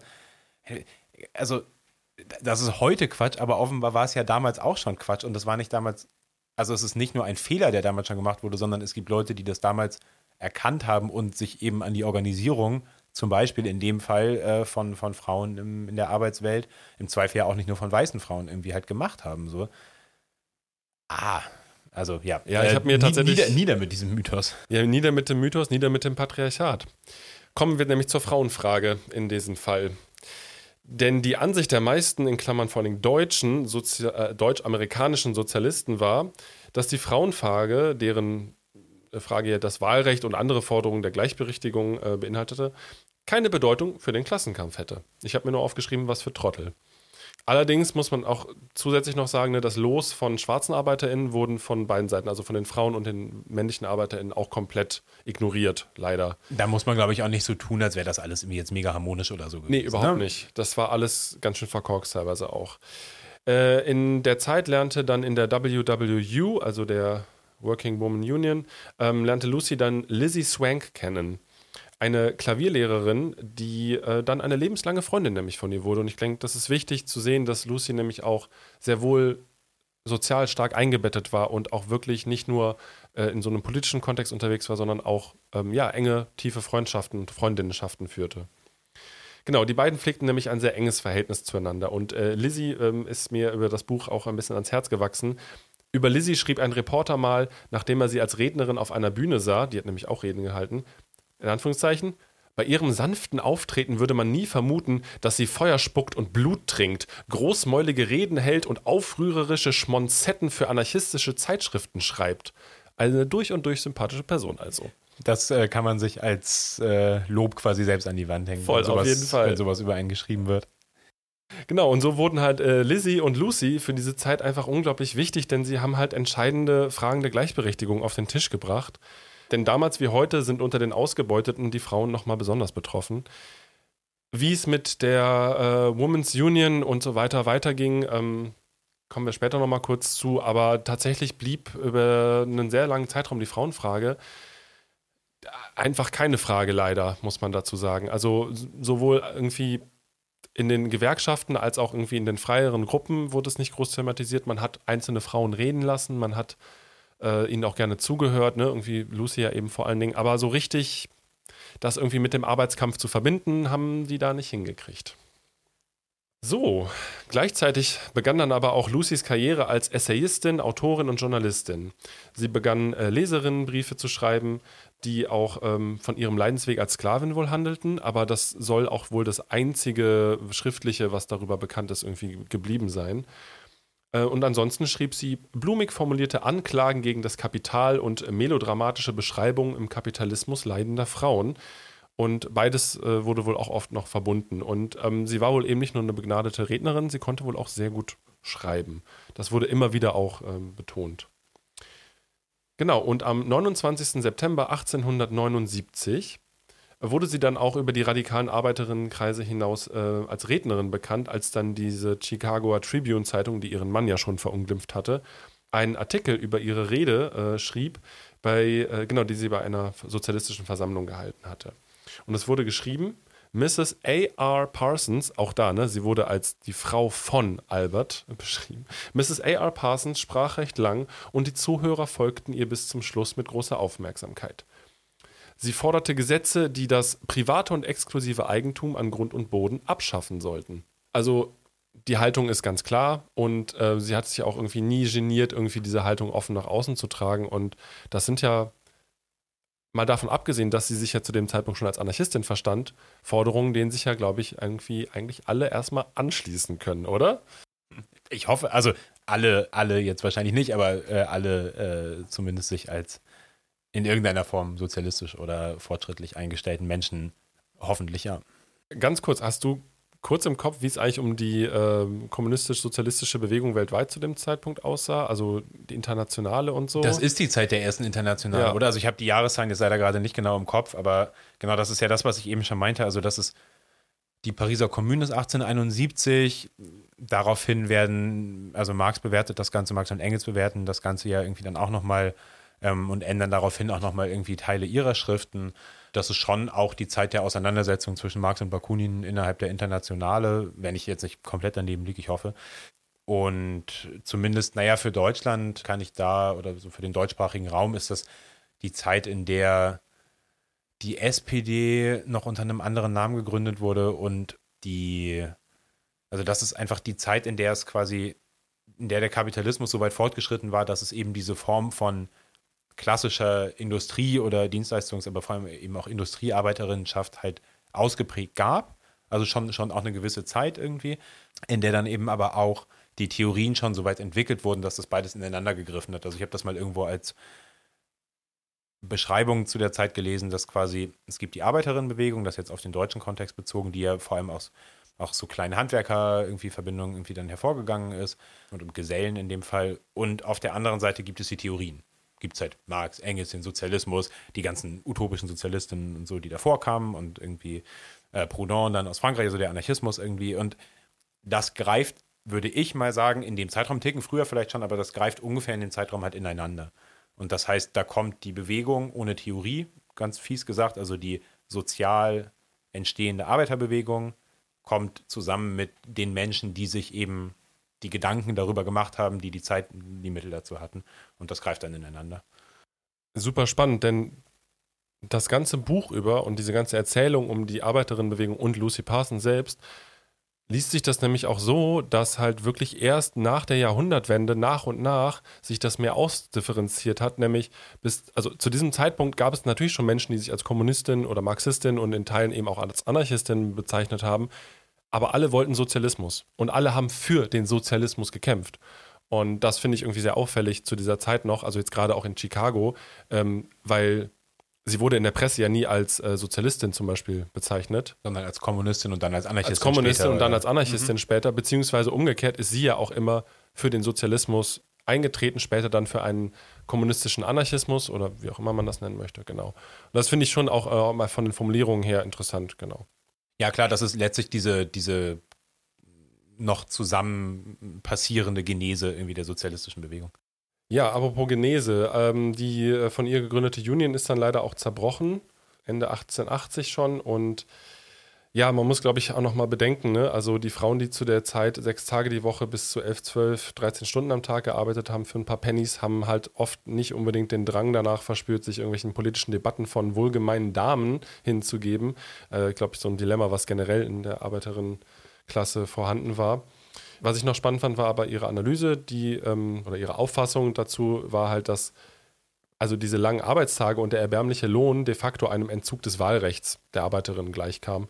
Und da sie einfach keine Zeit und keine Kraft hatten, ne, sich dauerhaft an einem politischen Prozess zu beteiligen, äh, außer eben nur am Wahltag irgendwie die Stimme abzugeben. Und ähm, das finde ich einen wichtigen Punkt. Das ist total das zentrale Problem. Also es gibt in dem zu Beginn der Arbeiterinnenbewegung diese sogenannten Arbeiterbildungsvereine, die genau dieses Problem quasi versuchen anzugehen, ähm, in denen es dann auch diese, diese Forderung quasi gibt nach acht Stunden Arbeit, acht Stunden Bildung, acht Stunden Ruhe sozusagen. Also zu sagen, hey, kürzere Arbeitszeit nicht nur wegen, wir brauchen irgendwie, wir wollen chillen, so, sondern kürzere Arbeitszeit auch, um eben unser Recht als, als Teil der Gesellschaft einfach wahrzunehmen und uns politisch zu bilden und zu organisieren. Ja, zwei Wochen, äh, ach Quatsch, nicht zwei Wochen, das steht jetzt hier. Äh, genau, also Lucy ist übrigens zu der Zeit nochmal äh, Mutter geworden und brachte Albert Parsons Jr. zur Welt. Ähm, das also finde ich auch nochmal wichtig. Ne? Also äh, sie hat Freundinnenschaften geführt, sie war Mutter, hat einen Handwerksbetrieb geführt und eben diese Reden gehalten. Also wirklich äh, ja, viel gemacht. Um, ähm, sie hat irgendwann äh, entschieden, nie wieder an Wahlen jeglicher Form teilzunehmen, also auch nicht bei Abstimmung ihrer Genossin, aus Prinzip. Sie war eher irgendwie ne, fürs Ausdiskutieren und Konsens finden und das finde ich jetzt sehr interessant. Äh, sie teilte die Überzeugung, dass belesene, gut informierte Führungsfiguren die Massen anstoßen mussten, anstatt darauf zu warten, dass diese selbst aktiv werden. Also hier äußert sich so ein Avantgarde-Gedanke, der später immer wieder bei ihr aufgetreten ist, was ja nicht unbedingt direkt mit Anarchismus in Verbindung gebracht wird. Und da ich jetzt schon so viel sabbel, versuche ich das alles ein bisschen kürzer zu fassen, aber es gibt noch ein paar Punkte, die wirklich spannend sind, denn äh, in 1880 haben dann nämlich verschiedene sozialistische Gruppen auch ein gemeinsames Reformprogramm formuliert und versucht aufzubringen, um ja, Stimmen zu sammeln. Und äh, ich fand das so schön formuliert. Die Leserinnen dieses Programmes mussten es wie reines Wunschdenken zu dieser Zeit wahrgenommen haben. Und einfach nur ganz kurz, was die simpelsten Forderungen dieses Programms waren. Gesetzliche Arbeitszeitbegrenzung, Lebensmittelkontrollen, um Verunreinigungen aufzudecken, Gründung einer Behörde für Arbeitsstatistik, Abschaffung von Kinderarbeit in den Fabriken, wie können Sie es nur wagen? Schulpflicht für alle Kinder unter 14 Jahren, oh crazy, und Neueinteilung der Wahlbezirke auf Grundlage der Bevölkerungsentwicklung. Und da sieht man, und ich glaube, das ist der ganz entscheidende Punkt, den wir immer aus der Geschichte der, unserer Bewegung irgendwie lernen. All diese Dinge sind erkämpft und nicht geschenkt. Und die gab es nicht und die gibt es die gab es nicht schon immer und die gibt es auch nicht, weil Leute so nett waren, sie uns zu geben, sondern weil sich eben Leute mit damals vollkommen utopischen Programmen, die für uns heute selbstverständlich bis schon fast quasi konservativ klingen, ähm, eben gemeldet haben. Und ich glaube, das ist ja der ja, Punkt. und das ist so, ich, ich check's auch nicht so richtig. Ne? Also zu der Zeit wurden solche Forderungen einfach nur mit so einem aufrührerischen kommunistischen Mob assoziiert. Und ein paar Jahre später, ist gar nicht so viel später, haben ja dann so Reformistinnen und ja, anfängliche Liberale in den USA genau diese Forderungen aufgenommen und haben damit, ne, und haben damit halt irgendwie Wahlkampf und Wahlstimmung gemacht. Klar, weil sie halt verstanden haben, dass die Arbeiterinnen und dann gerade irgendwie auch nach Einführung des Frauenwahlrechts eben auch die Frauenarbeiterinnen sozusagen natürlich damals nicht die Mehrheit, aber doch einen sehr großen Teil der Bevölkerung dargestellt haben. Und also, wenn du das nicht aufgreifst, sozusagen, dann, ne, beziehungsweise wenn du es aufgreifst, dann hast du einfach da auch einen Wettbewerbsvorteil bei, bei Wahlen. Ja, und äh, weil das äh, aber alles nur genervt hat bei denen, ähm, Ja, äh, wurde dann nämlich äh, 1863 die International Workings People Association als Ortsgruppe in Chicago gegründet, ursprünglich in London gegründet. Und äh, sein Gründer in ähm, Chicago war August Spieß. Äh, genau, und diese Gruppe wurde als Schwarze Internationale bekannt und ähm, hangelte sich vor allen Dingen an den Prinzipien der Propaganda der Tat entlang. Also es war anarchistisch geprägt und diese Propaganda der Tat, da haben wir eine Folge drüber gemacht, die könnt ihr euch gerne nochmal nachhören. Genau, hört rein. Genau, hört rein. Genau, und das war deren Leitlinie so. Und um das nochmal ganz kurz aber irgendwie äh, zusammenzufassen, also ähm, die Propaganda der Tat meinte, den Einsatz von Gewalt, also mit dem Einsatz von Gewalt würde sich ein Feuer in der Bevölkerung entfachen lassen, was dazu führen würde, dass sie ihre Herren stürzen würden. Und dazu wurde der Einsatz von Dynamit, was damals noch eine relativ neue Erfindung war, ähm, äh, genau empfohlen, um auch eine Form von Waffengleichheit gegenüber Polizei und Militär herzustellen. So. Äh, man nahm unter anderem ja auch äh, Bezug auf den Mord von Alexander, äh, Zar Alexander II. in Russland, der zu dem Zeitpunkt geschehen ist. Genau. So, äh, die Parsons sind Johann Most übrigens sogar persönlich begegnet mal in Chicago, ähm, hatten aber wohl ziemliche Meinungsverschiedenheiten. Auch das ist ja nichts Ungewöhnliches, Genau. wenn man sich so die Geschichte anguckt. Genau. Und was dann aber noch spannend ist, ähm, ist nämlich, dass äh, dieser August Spieß, der diese Sache ähm, da gegründet hat, Herausgeber der Arbeiterzeitung wurde, die dann eine langjährige und starke anarchistische Publikation in Chicago wurde. Und Albert Parsons hat selber noch The Alarm rausgegeben, auch eine, also in dem Zeitpunkt gab es dann sieben anarchistische Zeitungen in Chicago. Die saßen aber alle größtenteils in einem Haus. Ähm, Albert Parsons forderte äh, zu diesem Zeitpunkt vor allen Dingen, die Arbeiterinnen sollen agitier sollten agitieren, sich organisieren und aufbegehren. Also auch wieder ganz klare Forderungen. Wir wissen, der ständige Ruf äh, nach Gewalt durch Dynamit war damals wenig durchdacht. Es war mehr so eine rhetorische Strategie, ne, um den einfachen Menschen klarzumachen, dass sie die Welt verändern können. Was daraus resultiert ist, ist nochmal was anderes. Eine Nebenbemerkung, die ich zu dem äh, Zeitpunkt aber noch machen möchte, ist, dass Lucy und Albert in dieser Zeit in Chicago wohl immer sehr gepflegt und sehr modisch aufgetreten sind. Ähm, sie legten sehr großen Wert darauf und sollten ähm, und wollten somit dem schmuddeligen, langhaarigen, bös blickenden Anarchistenbild einfach widersprechen. Und Lucys Lieblingsschmuck war ein kleiner goldener Anhänger in Form eines Galgen. Da freuen sich unsere ganzen Fred Perry und sonst wie Styler-Genossinnen und Genossen da draußen, die, denen es äh, immer sehr wichtig ist, nicht mit dem Bild linksradikaler Langhaar-Schmockzecken assoziiert äh, zu werden. Auch die Anarchistinnen in Chicago der 1880er haben geflext. Offenbar. Lucy ist zu dem Zeitpunkt übrigens 33 Jahre alt, damit wir mal wieder so ein bisschen auf die Zeit kommen. 1884 lief Lucy dann mit äh, Lizzie äh, Swank, ihrer Freundin, zusammen bei einem Thanksgiving-Umzug der äh, IWPA, äh, der anarchistischen Organisation, umher. Und die Legende besagt, dass das die erste dokumentierte Erscheinung von einer schwarzen und roten Fahne auf US-amerikanischem Boden in Kombination sei. Und außerdem war es ungewöhnlich, dass Frauen einer Demonstration vorweggingen. Und das Bild muss wohl gewesen sein, Lucy und Lizzie mit einer schwarzen und roten Fahne vor einem Zug Arbeiterinnen. Starkes Bild, genau.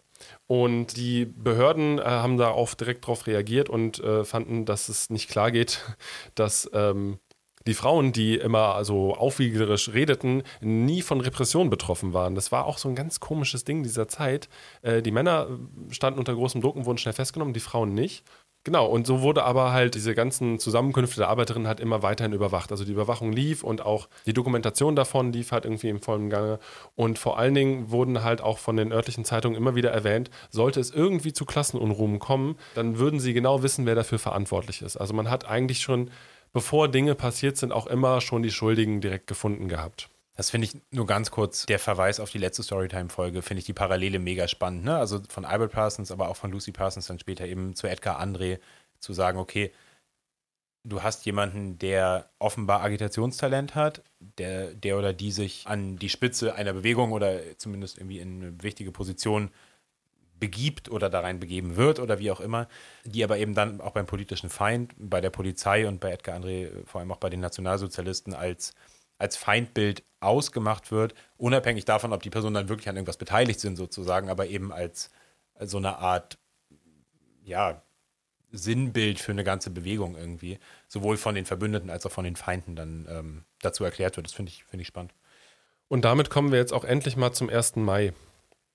Denn 1885 und 1886 haben sich die Ereignisse in den USA tatsächlich auch relativ doll überschlagen. Es gab äh, landesweite organisierte Streits und äh, Streiks und Boykotts und äh, Gewerkschaften verzeichneten zu dem Zeitpunkt Rekordzuwächse.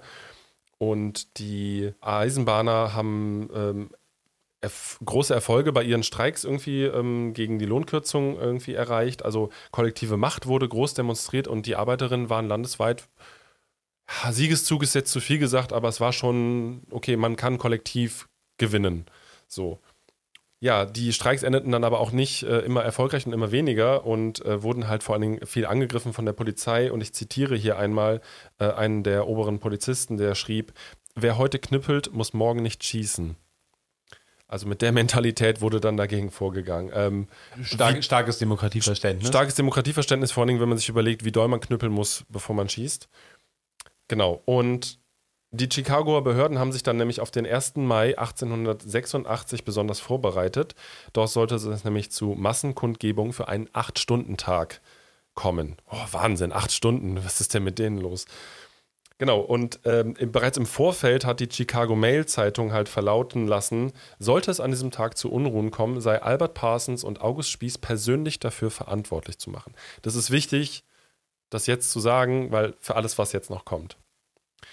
Am 1. Mai 1886 traten dann landesweit über 300.000 Arbeiterinnen in über 13.000 Betrieben in den Streik, in einen Totalstreik und in Chicago gingen über 80.000 Menschen auf die Straße. Was, finde ich, vergleichbar ist mit dem, worüber wir vor, vor anderthalb Monaten oder vor einem Monat äh, zu Frankreich geredet haben. Ne? Also so Ja. von, nur von der Größenordnung, wo es, glaube ich, auch, also in den USA haben damals noch ein Stück weniger Leute gelebt als heute. Da sind 300.000 Menschen eine ziemliche Masse. Ja, allerdings. Albert war tatsächlich zu dem Zeitpunkt am 1. Mai selber auf Vortragsreise, also war gar nicht in Chicago. Also am 1. Mai gab es diese Kundgebung, die dann in einen Streik kulminierten. Und am 3. Mai wurde der Streik dann versucht, also wurde äh, durch die Polizei versucht, dieser Streik zu brechen, diesen Streik zu brechen in Chicago. Und dabei wurden dann zwei Fabrikarbeiter getötet, wurden von der Polizei erschossen. Und daraufhin wurde dann von den örtlichen Sozialistinnen und GewerkschafterInnen und so weiter zu einer Kundgebung auf dem Haymarket aufgerufen. So, und am 4. Mai schlossen sich dann auch immer mehr Gruppen irgendwie den, diesen Streik an. Also Wäscherinnen, Holzarbeiter aus den Leimfabriken, jüdische Herrenschneider, Schülerinnen, ne, irgendwie, also die ganze Stadt war im Aufruhr, die Infanterie der Armee stand bereit. Und Albert war an dem Tag erst äh, morgens von der Reise zurückgekommen, also am 4. Mai, und hatte von den Unruhen in Chicago erstmal nichts mitbekommen. Und er wurde dann abends allerdings gebeten, auf den Haymarket zu kommen, um dort als Redner zu sprechen, weil angeblich zu wenig Leute waren. So, und er war dann da mit äh, unter anderem Lizzie und Lucy dann auch auf dem Weg dahin, hat dann dort tatsächlich auf dem Haymarket vor, also es waren wohl so ein paar tausend Menschen, die da waren, äh, eine Dreiviertelstunde gesprochen und verließ dann den Platz mit Lucy und Lizzie und ein paar anderen, um einen halben Block weiter ins Wirtshaus zu gehen. Die Polizei war irgendwie nicht zugegen, hat das wohl alles laufen lassen und genau, ähm, war auch alles friedlich und hat sich allerdings im nächsten Polizeipräsidium bereitgehalten. Es hat dann irgendwie ein starker Regen eingesetzt, so wie die Beschreibung war, und dann waren nur noch so 500 Menschen auf dem Platz und äh, zwei Zivilbeamte der Polizei. Ein Redner namens Fielden hat dann das Wort ergriffen und angeblich zur Gewalt aufgerufen. Die beiden Zivildullis äh, haben das als Aufruf zur Gewalt vernommen und sind hastig zur Polizeiwache gestürmt. Und sofort rückten über 80 bewaffnete Polizisten aus und forderten Fielden auf, seine Rede zu beenden. Er protestierte, aber wir sind doch friedlich. Plötzlich warf jemand aus einer Ecke einen Gegenstand mit brennender Schnur in Richtung der Polizei.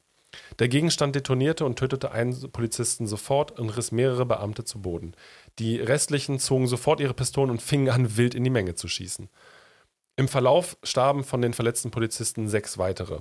Mindestens vier Zivilisten wurden dabei getötet und es gab unzählige Verletzte, wobei die meisten Verletzungen nicht durch Bombensplitter äh, kamen, sondern durch Polizeikugeln. Auch, also die haben auch auf ihre eigenen Beamten geschossen.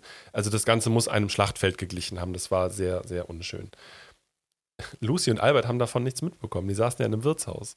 So, die haben das dann aber am Abend irgendwie dann natürlich, ähm, wurden sie dann informiert und es war auch dann egal, was im Detail passiert war. Es war klar, Albert musste die Stadt verlassen. So, der war in Gefahr. Die Zeitung hatte schon vorher gesagt, Ich wollte sagen, wenn, wenn der Aufruf vorher schon oder Genau. die, die Verurteilung vorher schon feststeht. Genau. Ja, das war schon hart, genau. Und am 5. Mai begann die Polizei dann mit wahllosen Verhaftungen und es wurden schlussendlich über 200 Männer festgenommen. Und irgendwelche konservativen äh, Chicagoer Bürgerwehren drohten persönlich den Anarchistinnen mit Vergeltung für die äh, getöteten Polizisten. Also eine sehr abgefuckte Stimmung in der Stadt. Die Wohnung der Parsons wurde durchsucht. Lucy wurde dann ähm, nicht festgenommen. Dafür wurde das gesamte Team der Arbeiterzeitung verhaftet. 23 Leute, also auch direkt deren Sprachorgan irgendwie platt gemacht. Äh, in die Media lässt grüßen. Genau, und angeblich fand die Polizei dann bei den Durchsuchungen irgendwie im Zeitungsbüro Dynamitstangen, Zündschnur, Sprengstoffkapseln in Alberts Schreibtisch, lag angeblich Schießpulver rum und Zündschnur. Klar, was man in einem Zeitungsbüro halt so in den Schubladen hat, ne? Das ist ja ganz normal. Lucy und Lizzie wurden dann tatsächlich äh, auch nochmal kurzzeitig festgenommen, sind dann nach kurzer Zeit wieder freigekommen und die Verhandlung nach Albert hatte begonnen. In den folgenden Tagen wurde Lucy dann in der bürgerlichen Presse wirklich aufs Schlimmste rassistisch beleidigt und mitverantwortlich gemacht. Sie wurde aber auch gleichzeitig interviewt noch und einer der äh, Reporter attestierte, sie ist eine bemerkenswert willensstarke und entschlossene Frau, recht gebildet und fraglos begabt. Also diese Faszination, die zu dem Zeitpunkt um ihre Person schon geherrscht hat, ist fraglos. Albert hat sich derweil an verschiedenen Orten versteckt, sein Äußeres geändert und ganz kurzzeitig äh, einfache Arbeit aufgenommen. Also der war über sechs Wochen äh, verschwunden. Und also die wussten zwar, wo er war, aber genau, er hat sich halt verdeckt gehalten. Und ähm, die Stimmen irgendwie nach harter Repression nach den Ereignissen wurden halt lauter und am Ende hm, trat eine Jury zusammen, die dann insgesamt 31 Personen wegen Mordes angeklagt hat. Acht davon mussten dann schließlich äh, sich vor Gericht verantworten. Der Herausgeber der Arbeiterzeitung August Spieß, sein Kollege Michael Schwab, der Büroleiter Oskar Niebe, der Drucker Adolf Fischer, der Tischler Louis Ling und dann der mutmaßliche Bombenbauer ähm, Georg Engel Samuel Fielden und Albert Parsons eben. So, und dann begann der Prozess, der ähm, bis heute auch als nichts anderes als einen juristischen Skandal zu bezeichnen ist. So, die bürgerlichen Zeitungen in der Stadt äh, waren außer sich und haben halt wirklich in regelrechter Raserei ähm, zur Hetze äh, aufgerufen und also Hetzkampagnen gefahren, weil für die standen die Schuldigen ja schon längst fest. Es klingt auch wieder, wenn man sich den Prozess gegen Lina und die ganze Antifa-Ost-Geschichte gerade anguckt, klingt es, finde ich, nicht überraschend. Beziehungsweise nee, wirkt das, was heute passiert, jetzt auch nicht. Genau, nicht heute nennst du es irgendwie politische Prozessführung oder Feinstrafrecht und im Endeffekt ist das, was da auch schon irgendwie gemacht wurde. Und die Presse eben, die da im Endeffekt schon Urteile fällt, bevor irgendwas besprochen wurde vor Gericht. Und ebenfalls äh, wurde tatsächlich in einer Zeitung sogar gefordert, Lucy festzunehmen und zu hängen. Also es wurde eigentlich öffentlich zum Mord wiederum selbst aufgerufen. Das muss man sich äh, mal reinziehen. Albert hatte dann beschlossen, tatsächlich am Prozesstag selbst zu erscheinen. Man hatte die Hoffnung, dass das quasi die Leute ein bisschen irritieren würde. Und ähm, er tauchte dann da gepflegt wie eh und je auf. Aber anstatt an dem am Prozess teilnehmen zu lassen, hat der Staatsanwalt ihn dann sofort in Untersuchungshaft nehmen lassen. Der Richter Joseph E. Gary, muss man hier namentlich dann einmal nennen, ähm, hat die, bei der Wahl der Geschworenen halt ganz offensichtlich Personen bevorzugt, die den Angeklagten voreingenommen waren. Äh, die Jury bestand dann allein aus gebürtigen Amerikanern, kleinen Geschäftsleuten, anderen Angehörigen der Mittelschicht. Keine Arbeiter, keine Lohnabhängigen, keine Einwanderer und keine Gewerkschafter. Das ist auch schon wieder so eine Sache, ne? So. Das Verfahren erstreckte sich über 54 Verhandlungstage und im Gerichtssaal muss es wohl unter anderem karnevalesk zugegangen sein. Es gibt auch eine Zeichnung in dem Buch dazu. Der Richter wurde von einer Schar elegant gekleideter Frauen umgeben. Die Kinder der Angeklagten liefen im Saal herum, während die Geschworenen während der Sitzung Karten spielten und überall schwätzten Reporter und Schaulustige. Also alle, die mal zumindest hier in Deutschland selber an dem Prozess teilnehmen mussten oder Teil den beobachtet haben, wissen, was für ein anderes Bild sich da heute bietet. Ich finde, das ist äh, jetzt mal jenseits von dem politischen, finde ich das kulturell mega spannend, weil es ja so Berichte darüber gibt, wie ein Theater früher aussah. Das ist eben, also wenn ich heute an Theater denke, denke ich, A, es ist teuer und B, ist es halt irgendwie komisches Frack- und Fliege-Abo-Publikum ähm, oder irgendwelche Hipster oder was. Aber auf jeden Fall starren alle gebannt auf die Bühne und sind ganz ergriffen davon, sowieso wie im Museum oder so. Das war aber eben nicht immer so, sondern gerade das Theater und ich glaube, so ein, so ein Gerichtsding ist vielleicht auch gar nicht so weit davon weg, dann auf einer, auf, auf einer bestimmten Ebene, weil das ja auch eine Art von Spektakel und, und Zeremonie. Zeremonie, Darbietung sozusagen. Darbietung, ist. alle haben ihre Rollen, die sie da spielen. Genau, und ich finde, das, ich finde das ganz interessant, da eben das auch mal so ein bisschen historisch einzuordnen, zu sagen, wie wir, das, wie wir uns das vorstellen, ne? diese Form von so bürgerlicher Disziplinierung ist nichts, was es schon immer gab, sozusagen. Und das war eine Zeit lang, ne, wie jetzt hier eben beschrieben, auch eben vollkommen normal, dass, also das, da würdest, dafür würdest du ja heute des Saals verwiesen werden, irgendwie so schnell kannst du gar nicht gucken. So, aber es war eben, äh, ja, andere Zeiten. Ich werde jetzt auf den weiteren Verlauf des Prozesses auch gar nicht mehr so viel eingehen, aber vor, also eine Sache sei gesagt, also der Staatsanwalt selbst hat erklärt, es sei unerheblich, wer die Bombe geworfen habe. Man könne einen Verdächtigen auch dann für schuldig befinden, wenn er an der Haymarket-Kundgebung gar nicht teilgenommen hat. Der Kern der Sache sei die moralische Verantwortung für das Massaker, ähm, die Albert und seine Leute angeblich tragen würden. Also es ist eine reine Gesinnungsstrafe. Es ist eine reine Gesinnungsstrafe, es ist scheißegal. Genau. Und ähm, also zum Beispiel der Oscar Nibi, der ähm, auch mit angeklagt war, war an dem Tag, der, der, war nicht mal beim Haymarket zum Beispiel. Der hat erst am nächsten Tag durch die Zeitung davon erfahren. Scheißegal. Genau. Der äh, tatsächlich wurde allerdings ähm, nicht zu Tode verurteilt. Der bekam 15 Jahre Haft. Also hatten wir sieben Todesurteile. Und die Verteidigung hat dann auch zu Recht erklärt, ne? also hier die Urteile zielen halt auf die Anarchie und nicht auf die angeklagten Anarchisten ab. So. Hetze gegen Anarchistinnen, Klatschgeschichten über Lucy und Albert in der Presse, ähm, Revision wurde abgelehnt. Ach so, genau. Und äh, wo sind wir? In welchem Jahr? 1886, genau. Ähm, am 7. Oktober wurde dann übrigens, oder kurz danach wurde dann die Freiheitsstatue erst in New York enthüllt. Also auch wieder so, wo sind wir eigentlich gerade? Was ist in diesem Land los? Ah, jetzt kriegt New York erst die Skyline, die wir kennen. Genau. Die Hinrichtung war dann äh, schon auch festgelegt äh, auf den 3. Dezember. Allerdings wurde durch ein weiteres Berufungsverfahren, was eingeleitet wurde, die Hinrichtung verschoben. Vor allen Dingen da noch politisch spannend. Also die Arbeiterinnen, die organisierten Arbeiterinnen in Chicago haben daraus ganz klare Schlüsse gezogen. Die wussten, wir können friedlich oder militant auf die Straße gehen, das ist egal, das macht keinen Unterschied. Ne, wenn der Repressionsapparat es wollte, ähm, würde er rücksichtslos seine Waffen einsetzen, äh, egal in welcher Form, auch von der Justiz. Und es wurden dann Spendengelder gesammelt, um die Berufung irgendwie zu bezahlen. Lucy war halt äh, dann auf ganz vielen ähm, Vorträgen unterwegs. Was ich noch schön fand, war, dass ähm, in anderen Städten, wo sie empfangen wurde als Rednerin, die Säle dann oft mit roten Bannern und Fahnen ausgeschmückt waren und die Menschen mit roten Krawatten, Tüchern und Schleifen im Haar zu den Veranstaltungen gekommen sind. Das fand ich irgendwie ein schönes Bild. Ähm, andere wiederum be beleidigten sie, äh, toll, als anarchistisches Rotmaul. Äh, das ist ein tolle Beleidigung, die ich mir wieder irgendwie äh, fast schon irgendwie auf die Schultern äh, auf die Visitenkarte auf die Visitenkarte. Guten Tag, äh, ich bin ein anarchistisches Rotmaul. Genau. Und andere haben zum Beispiel bei Lucy zu der Zeit auch gesagt, dass durch sie Männer in den Gewerkschaften lernten, einer Frau, die für die Lohnabhängigen sprach, respektvoll zuzuhören. Was ich noch dachte zu dem Zeitpunkt, ähm, also es gab ja auch keine Filme zu der Zeit. Es gab wenig Musik, die du irgendwie individuell hören konntest. Du musstest immer irgendwo hingehen. Und das heißt, so Reden und Vorträge waren so ein bisschen die Veranstaltungen und auch die Podcasts der Zeit. Ja, also das finde ich, das meine ich ja vorhin schon mal, ne? Das finde ich echt immer wieder faszinierend, wenn man, oder auch ehrlich wichtig, sich das vor Augen zu führen. Leute sind auch einfach ernsthaft aus Unterhaltungsgründen zu sowas hingegangen jetzt vielleicht nicht in, in Gerichtssaal, aber halt zu, zu öffentlichen Vorträgen, wirklich, auch wenn sie nicht mit dem übereingestimmt haben, was da passiert ist. Also, das sind so Sachen, ich meine, das, das klingt für uns heute so mega absurd, aber das geht ja bis in die 20er in Deutschland auch noch rein, wo es irgendwie schon Rundfunk und Kinos und sowas irgendwie in Anfängen dann auch gibt. Und nicht nur in Anfängen, sondern schon auch, auch richtig gibt, wo du sowas hast wie Gegenredner.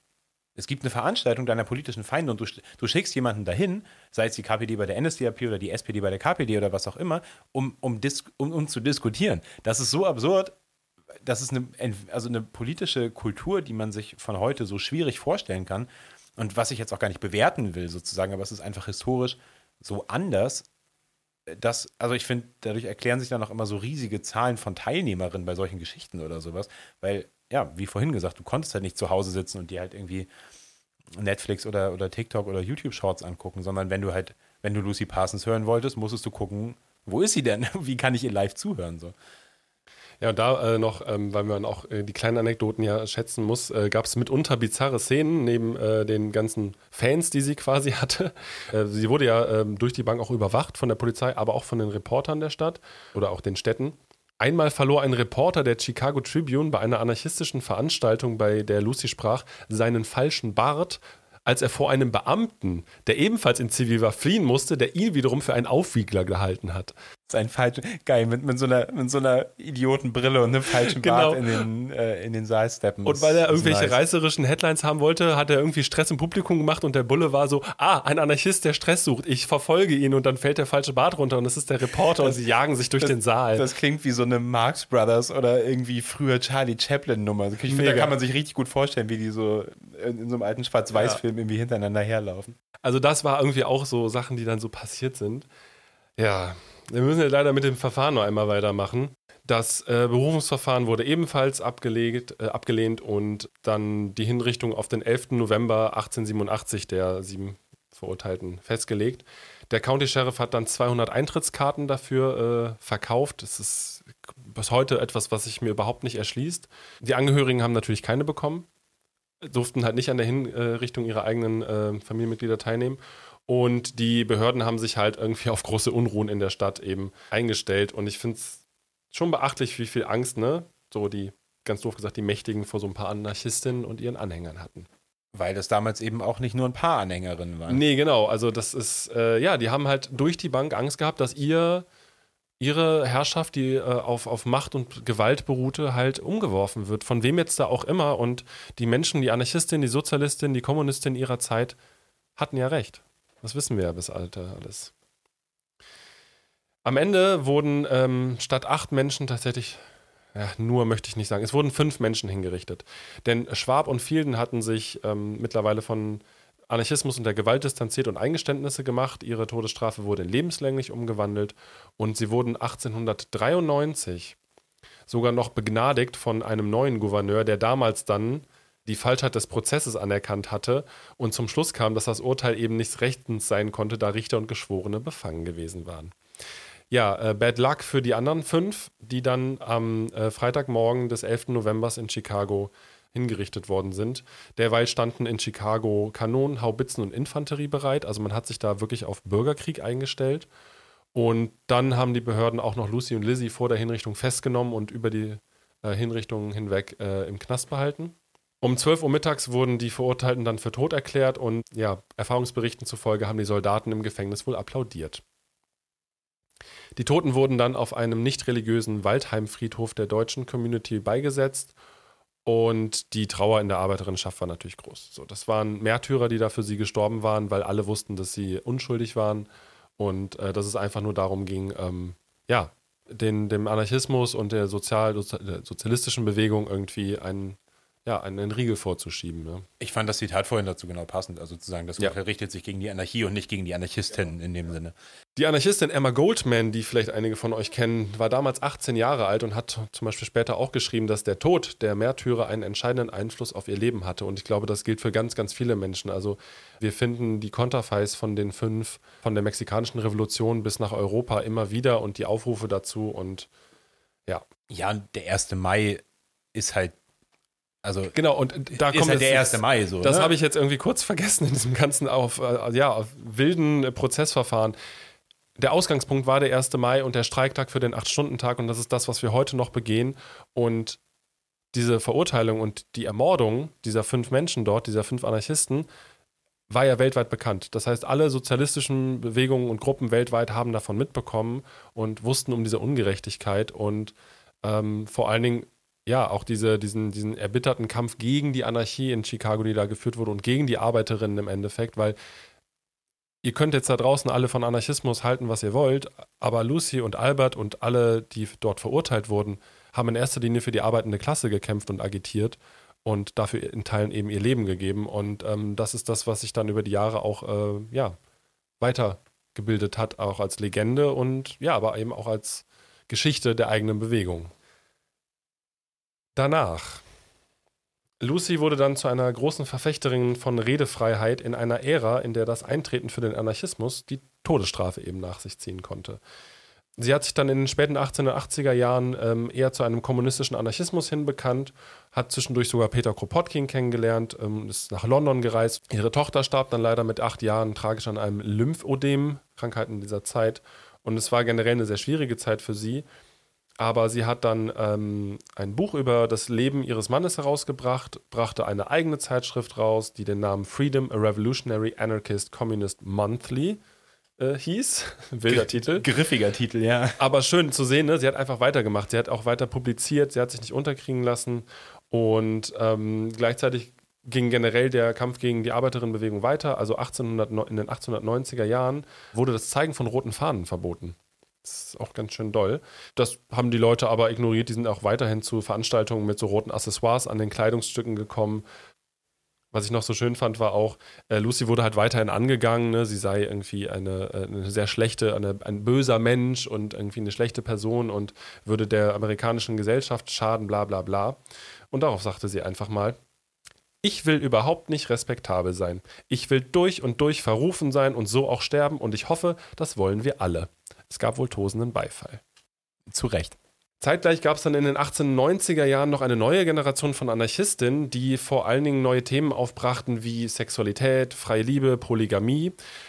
Lucy ist da tatsächlich äh, nie so warm mit geworden. Die hat sich davon immer distanziert. Die war, man möchte fast sagen, konservativ in diesen Belangen ist schon spannend auch, ne, mit der, vor dem Hintergrund dieser Biografie und eben auch dieses, die, die eigene Herkunft aus der Sklaverei irgendwie verstecken zu müssen oder zu wollen und so, das ist, ja, also finde ich, es, sagen wir so, es wundert mich nicht großartig quasi, wie man dann vielleicht mit solchen Tendenzen einfach wegen so Generations- und wie auch immer Unterschieden nicht so schnell warm wird. Genau, zeitgleich ähm, hat sie sie, also das war irgendwie nichts für sie, aber zeitgleich hat sie auch angefangen, sich immer mehr von Aufrufen zur Gewalt zu distanzieren. Sie hat das nie abgelehnt, aber sie hat auch ein bisschen dazugelernt. Ich glaube, das waren auch viele taktische Gründe. Genau. Ähm, der, der Tenor unter den Anarchistinnen der neuen Generation zu der Zeit war vor allen Dingen halt eben dieses Anarchismus lehrt nicht nur die Freiheit im wirtschaftlichen und politischen Sinne, sondern auch im sozialen Miteinander und der Sexualität. Das war das, was da viele versucht haben zu vereinen. Und das war genau, glaube ich, vor dem Hintergrund, wie du gerade meintest, ähm, irgendwie was anderes für sie.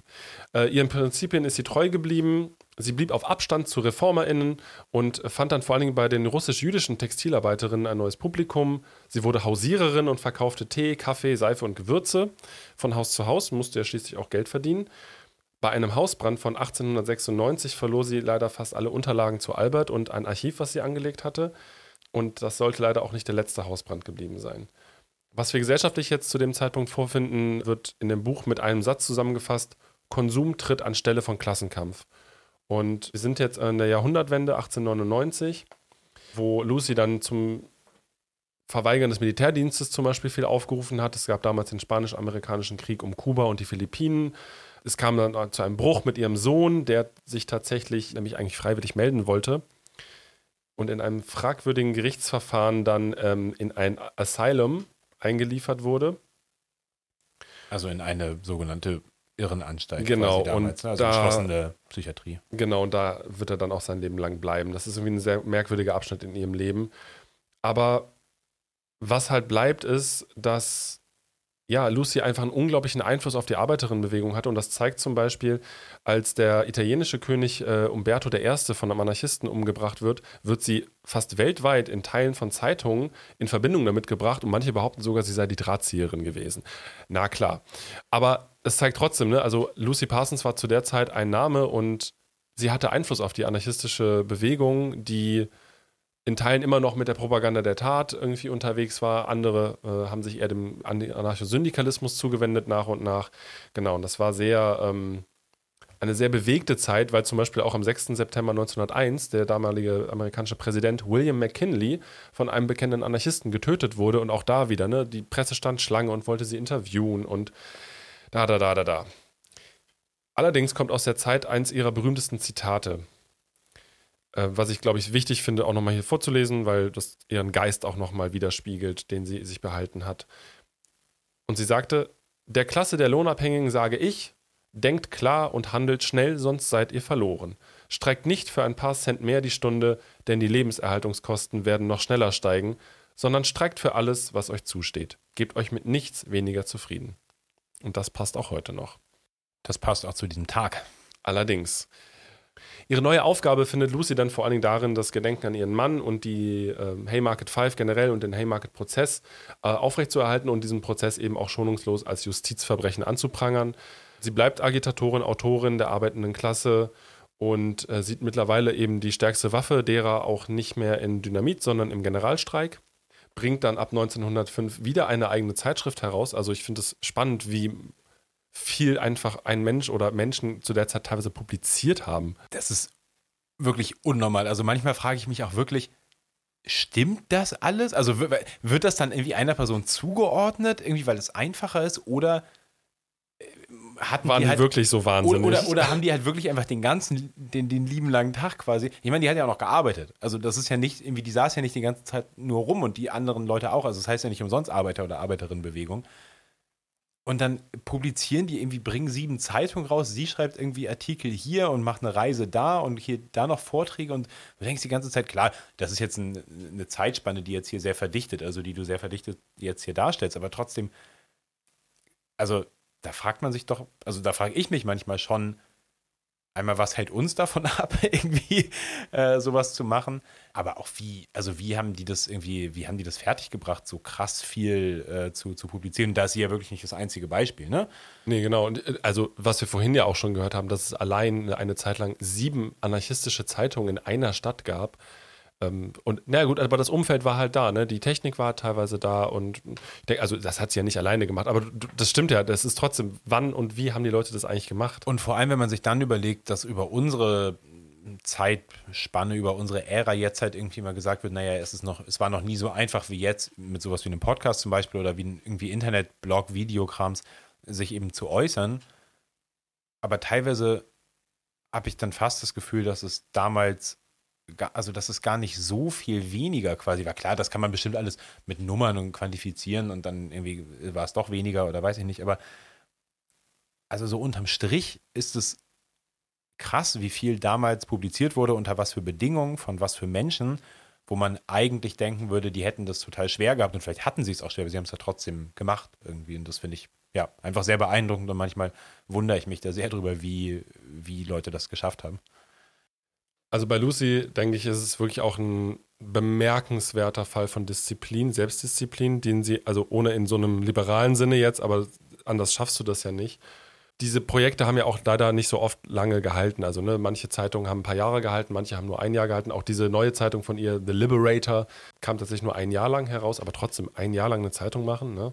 Tja, der Anarchismus generell in der Zeit stand ja auch ein bisschen noch in der Krise und das hat Lucy auch erkannt. Also sie sagte mal darüber zum Beispiel, dass der Anarchismus aktuell zu weit weg ist von dem geistigen Niveau der Massen. Den jungen Menschen fehle die geistige Disziplin, um sich für die Verwirklichung dieser Ideen einzusetzen.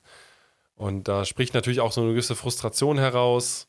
Klar, ich, also ich finde es keine richtige Analyse, aber eine verständliche Sichtweise genau. mit ihrer Geschichte quasi. Ähm, allerdings umgekehrt war ja auch der Blick auf Anarchismus der bürgerlichen Presse mittlerweile verkommen. Also da, da, war auch nie, da war leider nichts mehr zu holen und deswegen möchte ich noch eine weitere Sache zitieren.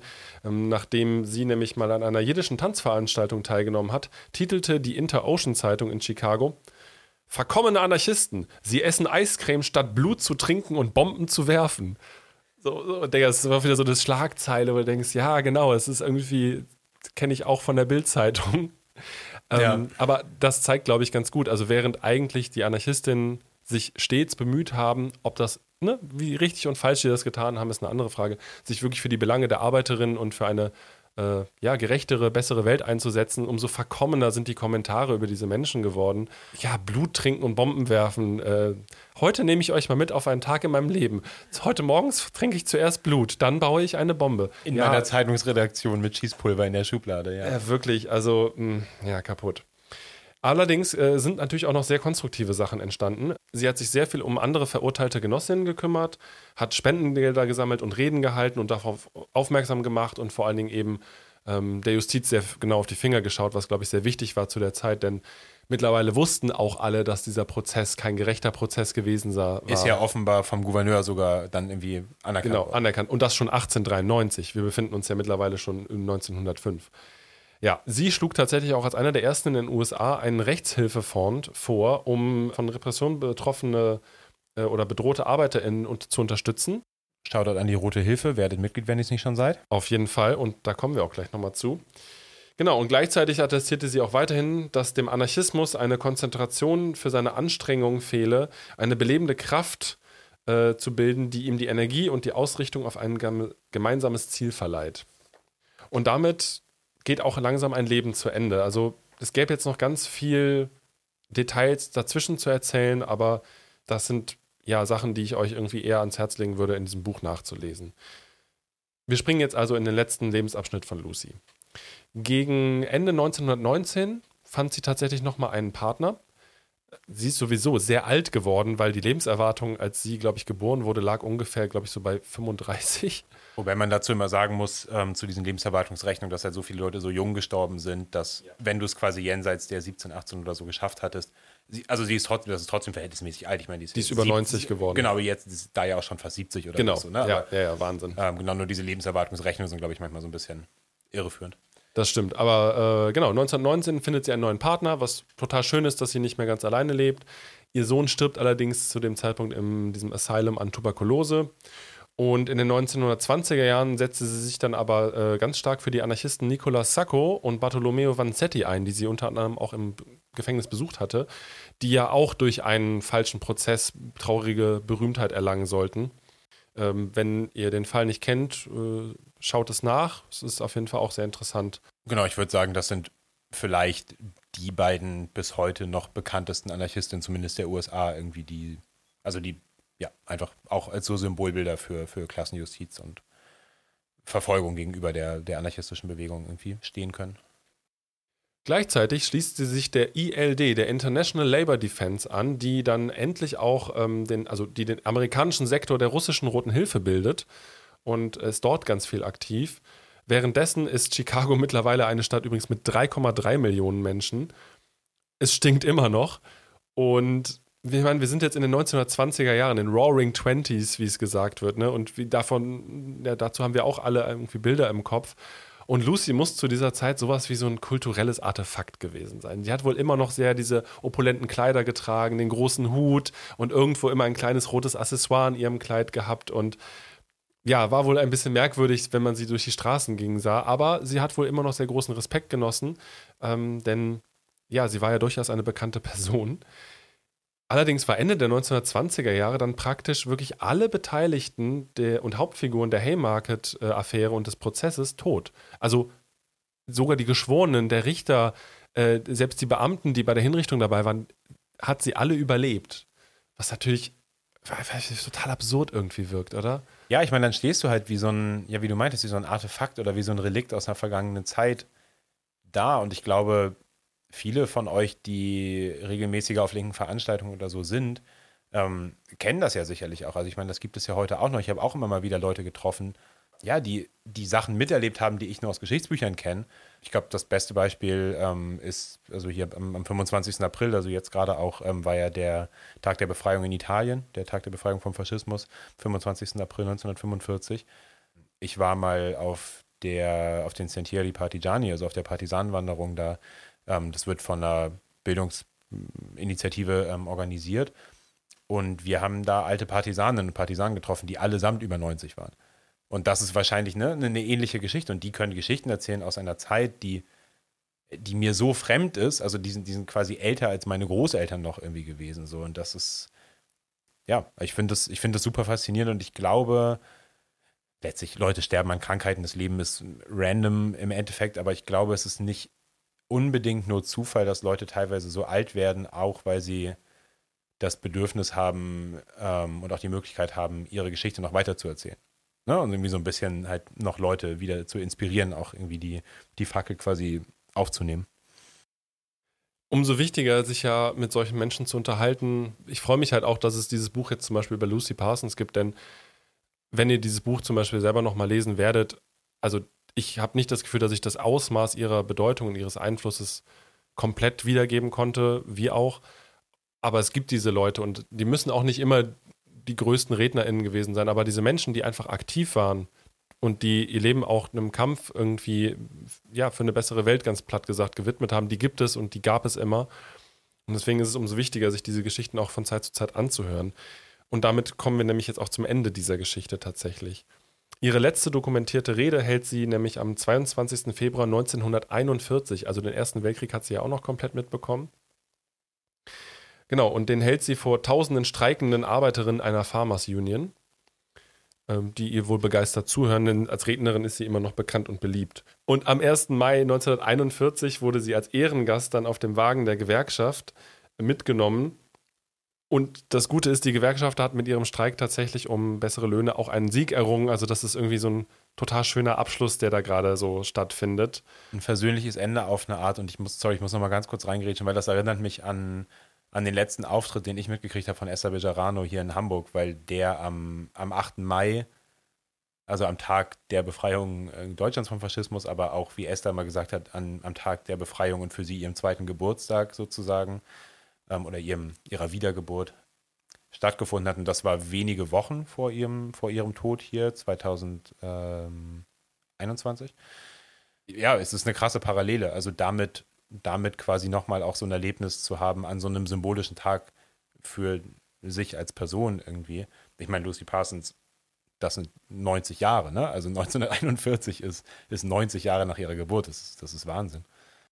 Ja, und ein Jahr später, am 7. Mai 1942, kommt sie dann nämlich im Alter von 91 Jahren bei einem Hausbrand ums Leben. Ähm, der Holzofen ihres Fachwerkhauses hatte offenes Feuer gefangen und auch ihr Lebensgefährte, der sie wohl noch versucht hat, aus den Flammen zu retten, ist dabei auch verstorben. Und damit auch ein ganz großer Teil ihrer Erinnerungen und ihrer schriftlichen Werke. Sie hatte wohl eine Privatbibliothek von über 3000 Büchern.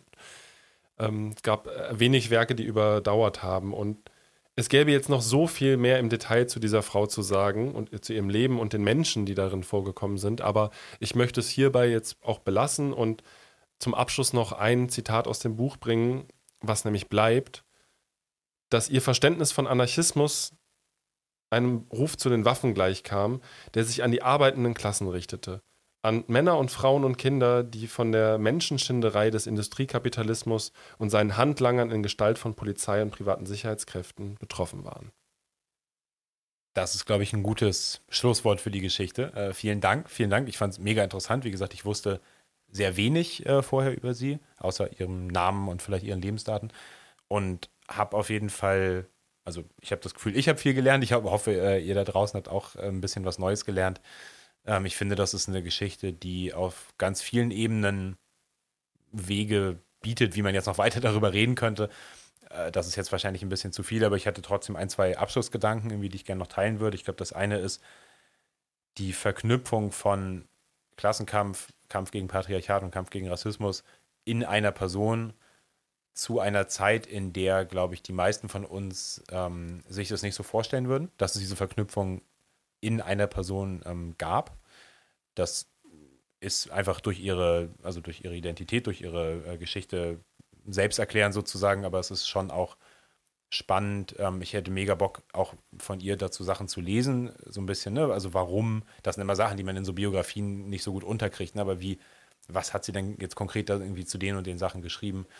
Fände ich mega interessant, jetzt mir, mir selber anzugucken. Und ich glaube, ja, so ein bisschen wie bei dieser Edgar Andre Geschichte, was wir da auch schon meinten. Also, das sind, sie lebt in einer Zeit, von der wir ein bestimmtes Bild haben und von der uns auch ein bestimmtes Bild vermittelt wird aber sie ist so konträr zu so vielen Erzählungen, die es darüber gibt, dass sie, finde ich, quasi den Weg in eine Zukunft schon weiß. Also, die, wie man immer so, ne, dieses Sprichwort von halt irgendwie ihrer Zeit voraus. Also, wo du wirklich irgendwie denken könntest, okay, wenn die 1940 geboren wäre und diese Geschichte so verlaufen wäre, wäre das immer noch krass gewesen, sozusagen. Aber sie ist halt 1850 geboren.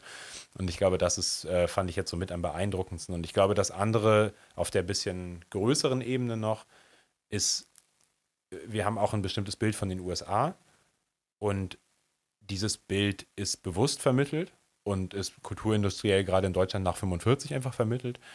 Ähm, letztens irgendwie das Zitat gehört von, von Westdeutschland als dem amerikanischsten Land außerhalb der USA sozusagen, ne? ja, vor allem kulturell betrachtet.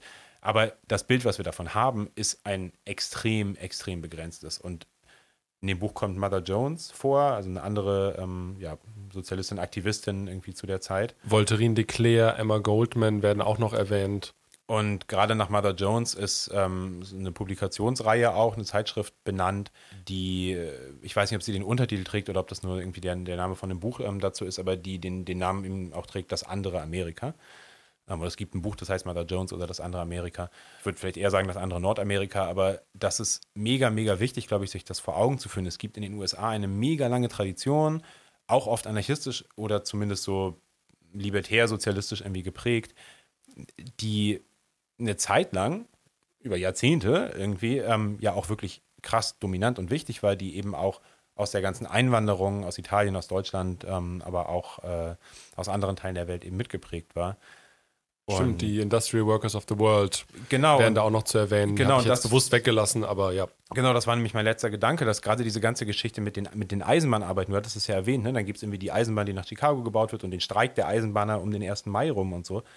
Ähm, und dass eben die Industrial Workers of the World einmal da super krass organisiert haben und dass es aber auch so eine Tradition danach lange gab und bis heute teilweise gibt, diese sogenannte, sogenannte Hobo-Kultur, also der herumziehenden Vagabunden sozusagen, die sich, die damit eng verbunden sind, auch mit dieser ganzen Eisenbahntradition und der Gewerkschaftstradition. Und es gibt ähm, Joe Hill, ist ein ähm, Sänger, also Schriftsteller, Aktivist und, und Sänger, Songwriter auch, ähm, der super viele Songs über diese ganze Zeit und Kultur und sowas geschrieben hat. Und er ist bei weitem nicht der Einzige, er ist nur der bekannteste quasi.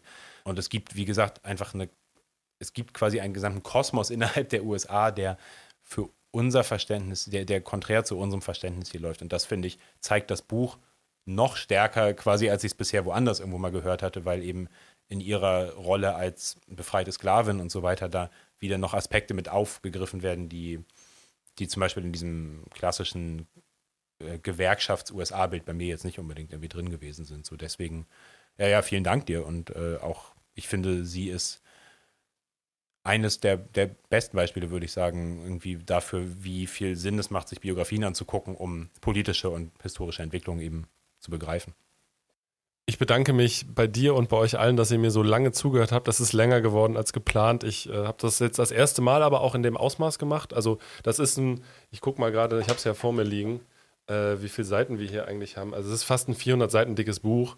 Das ist auch jetzt kein äh, kleines Buch. Also die, die, auf den Seiten steht auch was drauf. Genau, also das ist jetzt äh, genau das erste Mal, dass ich in dem Ausmaß auch was ähm, runtergebrochen habe und ich habe mir wirklich Mühe gegeben, das Wichtigste rauszusuchen. Ich kann nur noch mal aufrufen, wenn ihr da Bock drauf habt, holt euch das Buch gerne. Es liest sich auch gut. Manchmal ist die Übersetzung, glaube ich, an ein, zwei Stellen ein bisschen hakelig, aber geschenkt. Ähm, ich finde, es ist auf jeden Fall gut investiertes äh, Geld oder leiht es euch. Guckt, dass es in der, Bio, äh, in der Bibliothek findet. Denn mir hat es persönlich auch unglaublich äh, den Horizont erweitert, was die Arbeiterinnenbewegung der USA angeht und auch so, ja, die USA auch als ein Land wahrzunehmen, was durchaus versucht hat, auch mal andere Richtungen einzuschlagen und nicht immer nur diesen komischen American Way of Life gelebt hat, äh, sondern dass ganz, ganz viele Tausende und vielleicht Millionen von Menschen das auch eigentlich mal anders gesehen haben da und in Teilen auch immer noch tun. Nur die Wahrnehmung von uns ist da, glaube ich, sehr doll verschoben und da hat mir das Buch auf jeden Fall auch geholfen. Und eine Sache noch, ich finde es sehr spannend, mich mit dieser Person zu beschäftigen und ich werde das bestimmt auch immer noch mal wieder tun, weil ich auch gemerkt habe, äh, selber als Anarchist, ich stimme ja auch nicht mit allem, was sie gemacht hat, überein. Das wäre ja auch komisch. Das wäre ja auch komisch. Und finde es aber eben so schön, dass man, wenn man so ein Buch hat, zum Beispiel das relativ ausführlich tun kann und auch in Ruhe tun kann. Und äh, das wäre auf jeden Fall auch ein Aufruf dazu. Und auch an alle meine KommunistInnen da draußen. So scheut euch nicht, diese Geschichten auch von solchen Leuten sich anzuschauen. Ähm, ich habe ja auch ganz viel bei Edgar Andre gelernt. Äh, genau, und in dem, in dem Sinne mit diesem Unity Spirit hier ähm, entlassen wir euch quasi. Entweder wart ihr heute schon äh, auf den entsprechenden Demonstrationen und Kundgebungen oder ihr geht noch hin ähm, oder vielleicht macht ihr gerade eine Pause zwischen der gewerkschaftlichen Morgens- und der revolutionären Abendsdemo, je nachdem, wo ihr wohnt. Genau, wir wünschen euch und uns natürlich äh, einen kämpferischen und erfolgreichen 1. Mai. Passt auf euch auf und äh, ja, wir hören uns wieder dann in zwei Wochen. Wir hoffen, euch hat der längere Start in die zweite Staffel ähm, gepasst. Das war, glaube ich, unsere längste Folge bisher. Aber ihr habt es eingefordert. Ihr wolltet inhaltlichen Austausch und die Storytime-Folge ist gut angekommen. Und genau, wie immer, äh, meldet euch bei uns natürlich gerne mit Feedback, Kritik, Lob und allem anderen. Und genau, wie gesagt, einen kämpferischen 1. Mai euch ein. Wenn ihr einen Euro übrig habt, gebt uns gerne einen Kaffee auf Kofi aus. Checkt unseren Linktree auf Instagram. Wir sind sonst noch auf Soundcloud und YouTube zu finden. Teilt es gerne mit euren Freundinnen, euren Genossinnen, euren ArbeitskollegInnen und genau, schickt uns Feedback und auch von mir einen kämpferischen 1. Mai voran.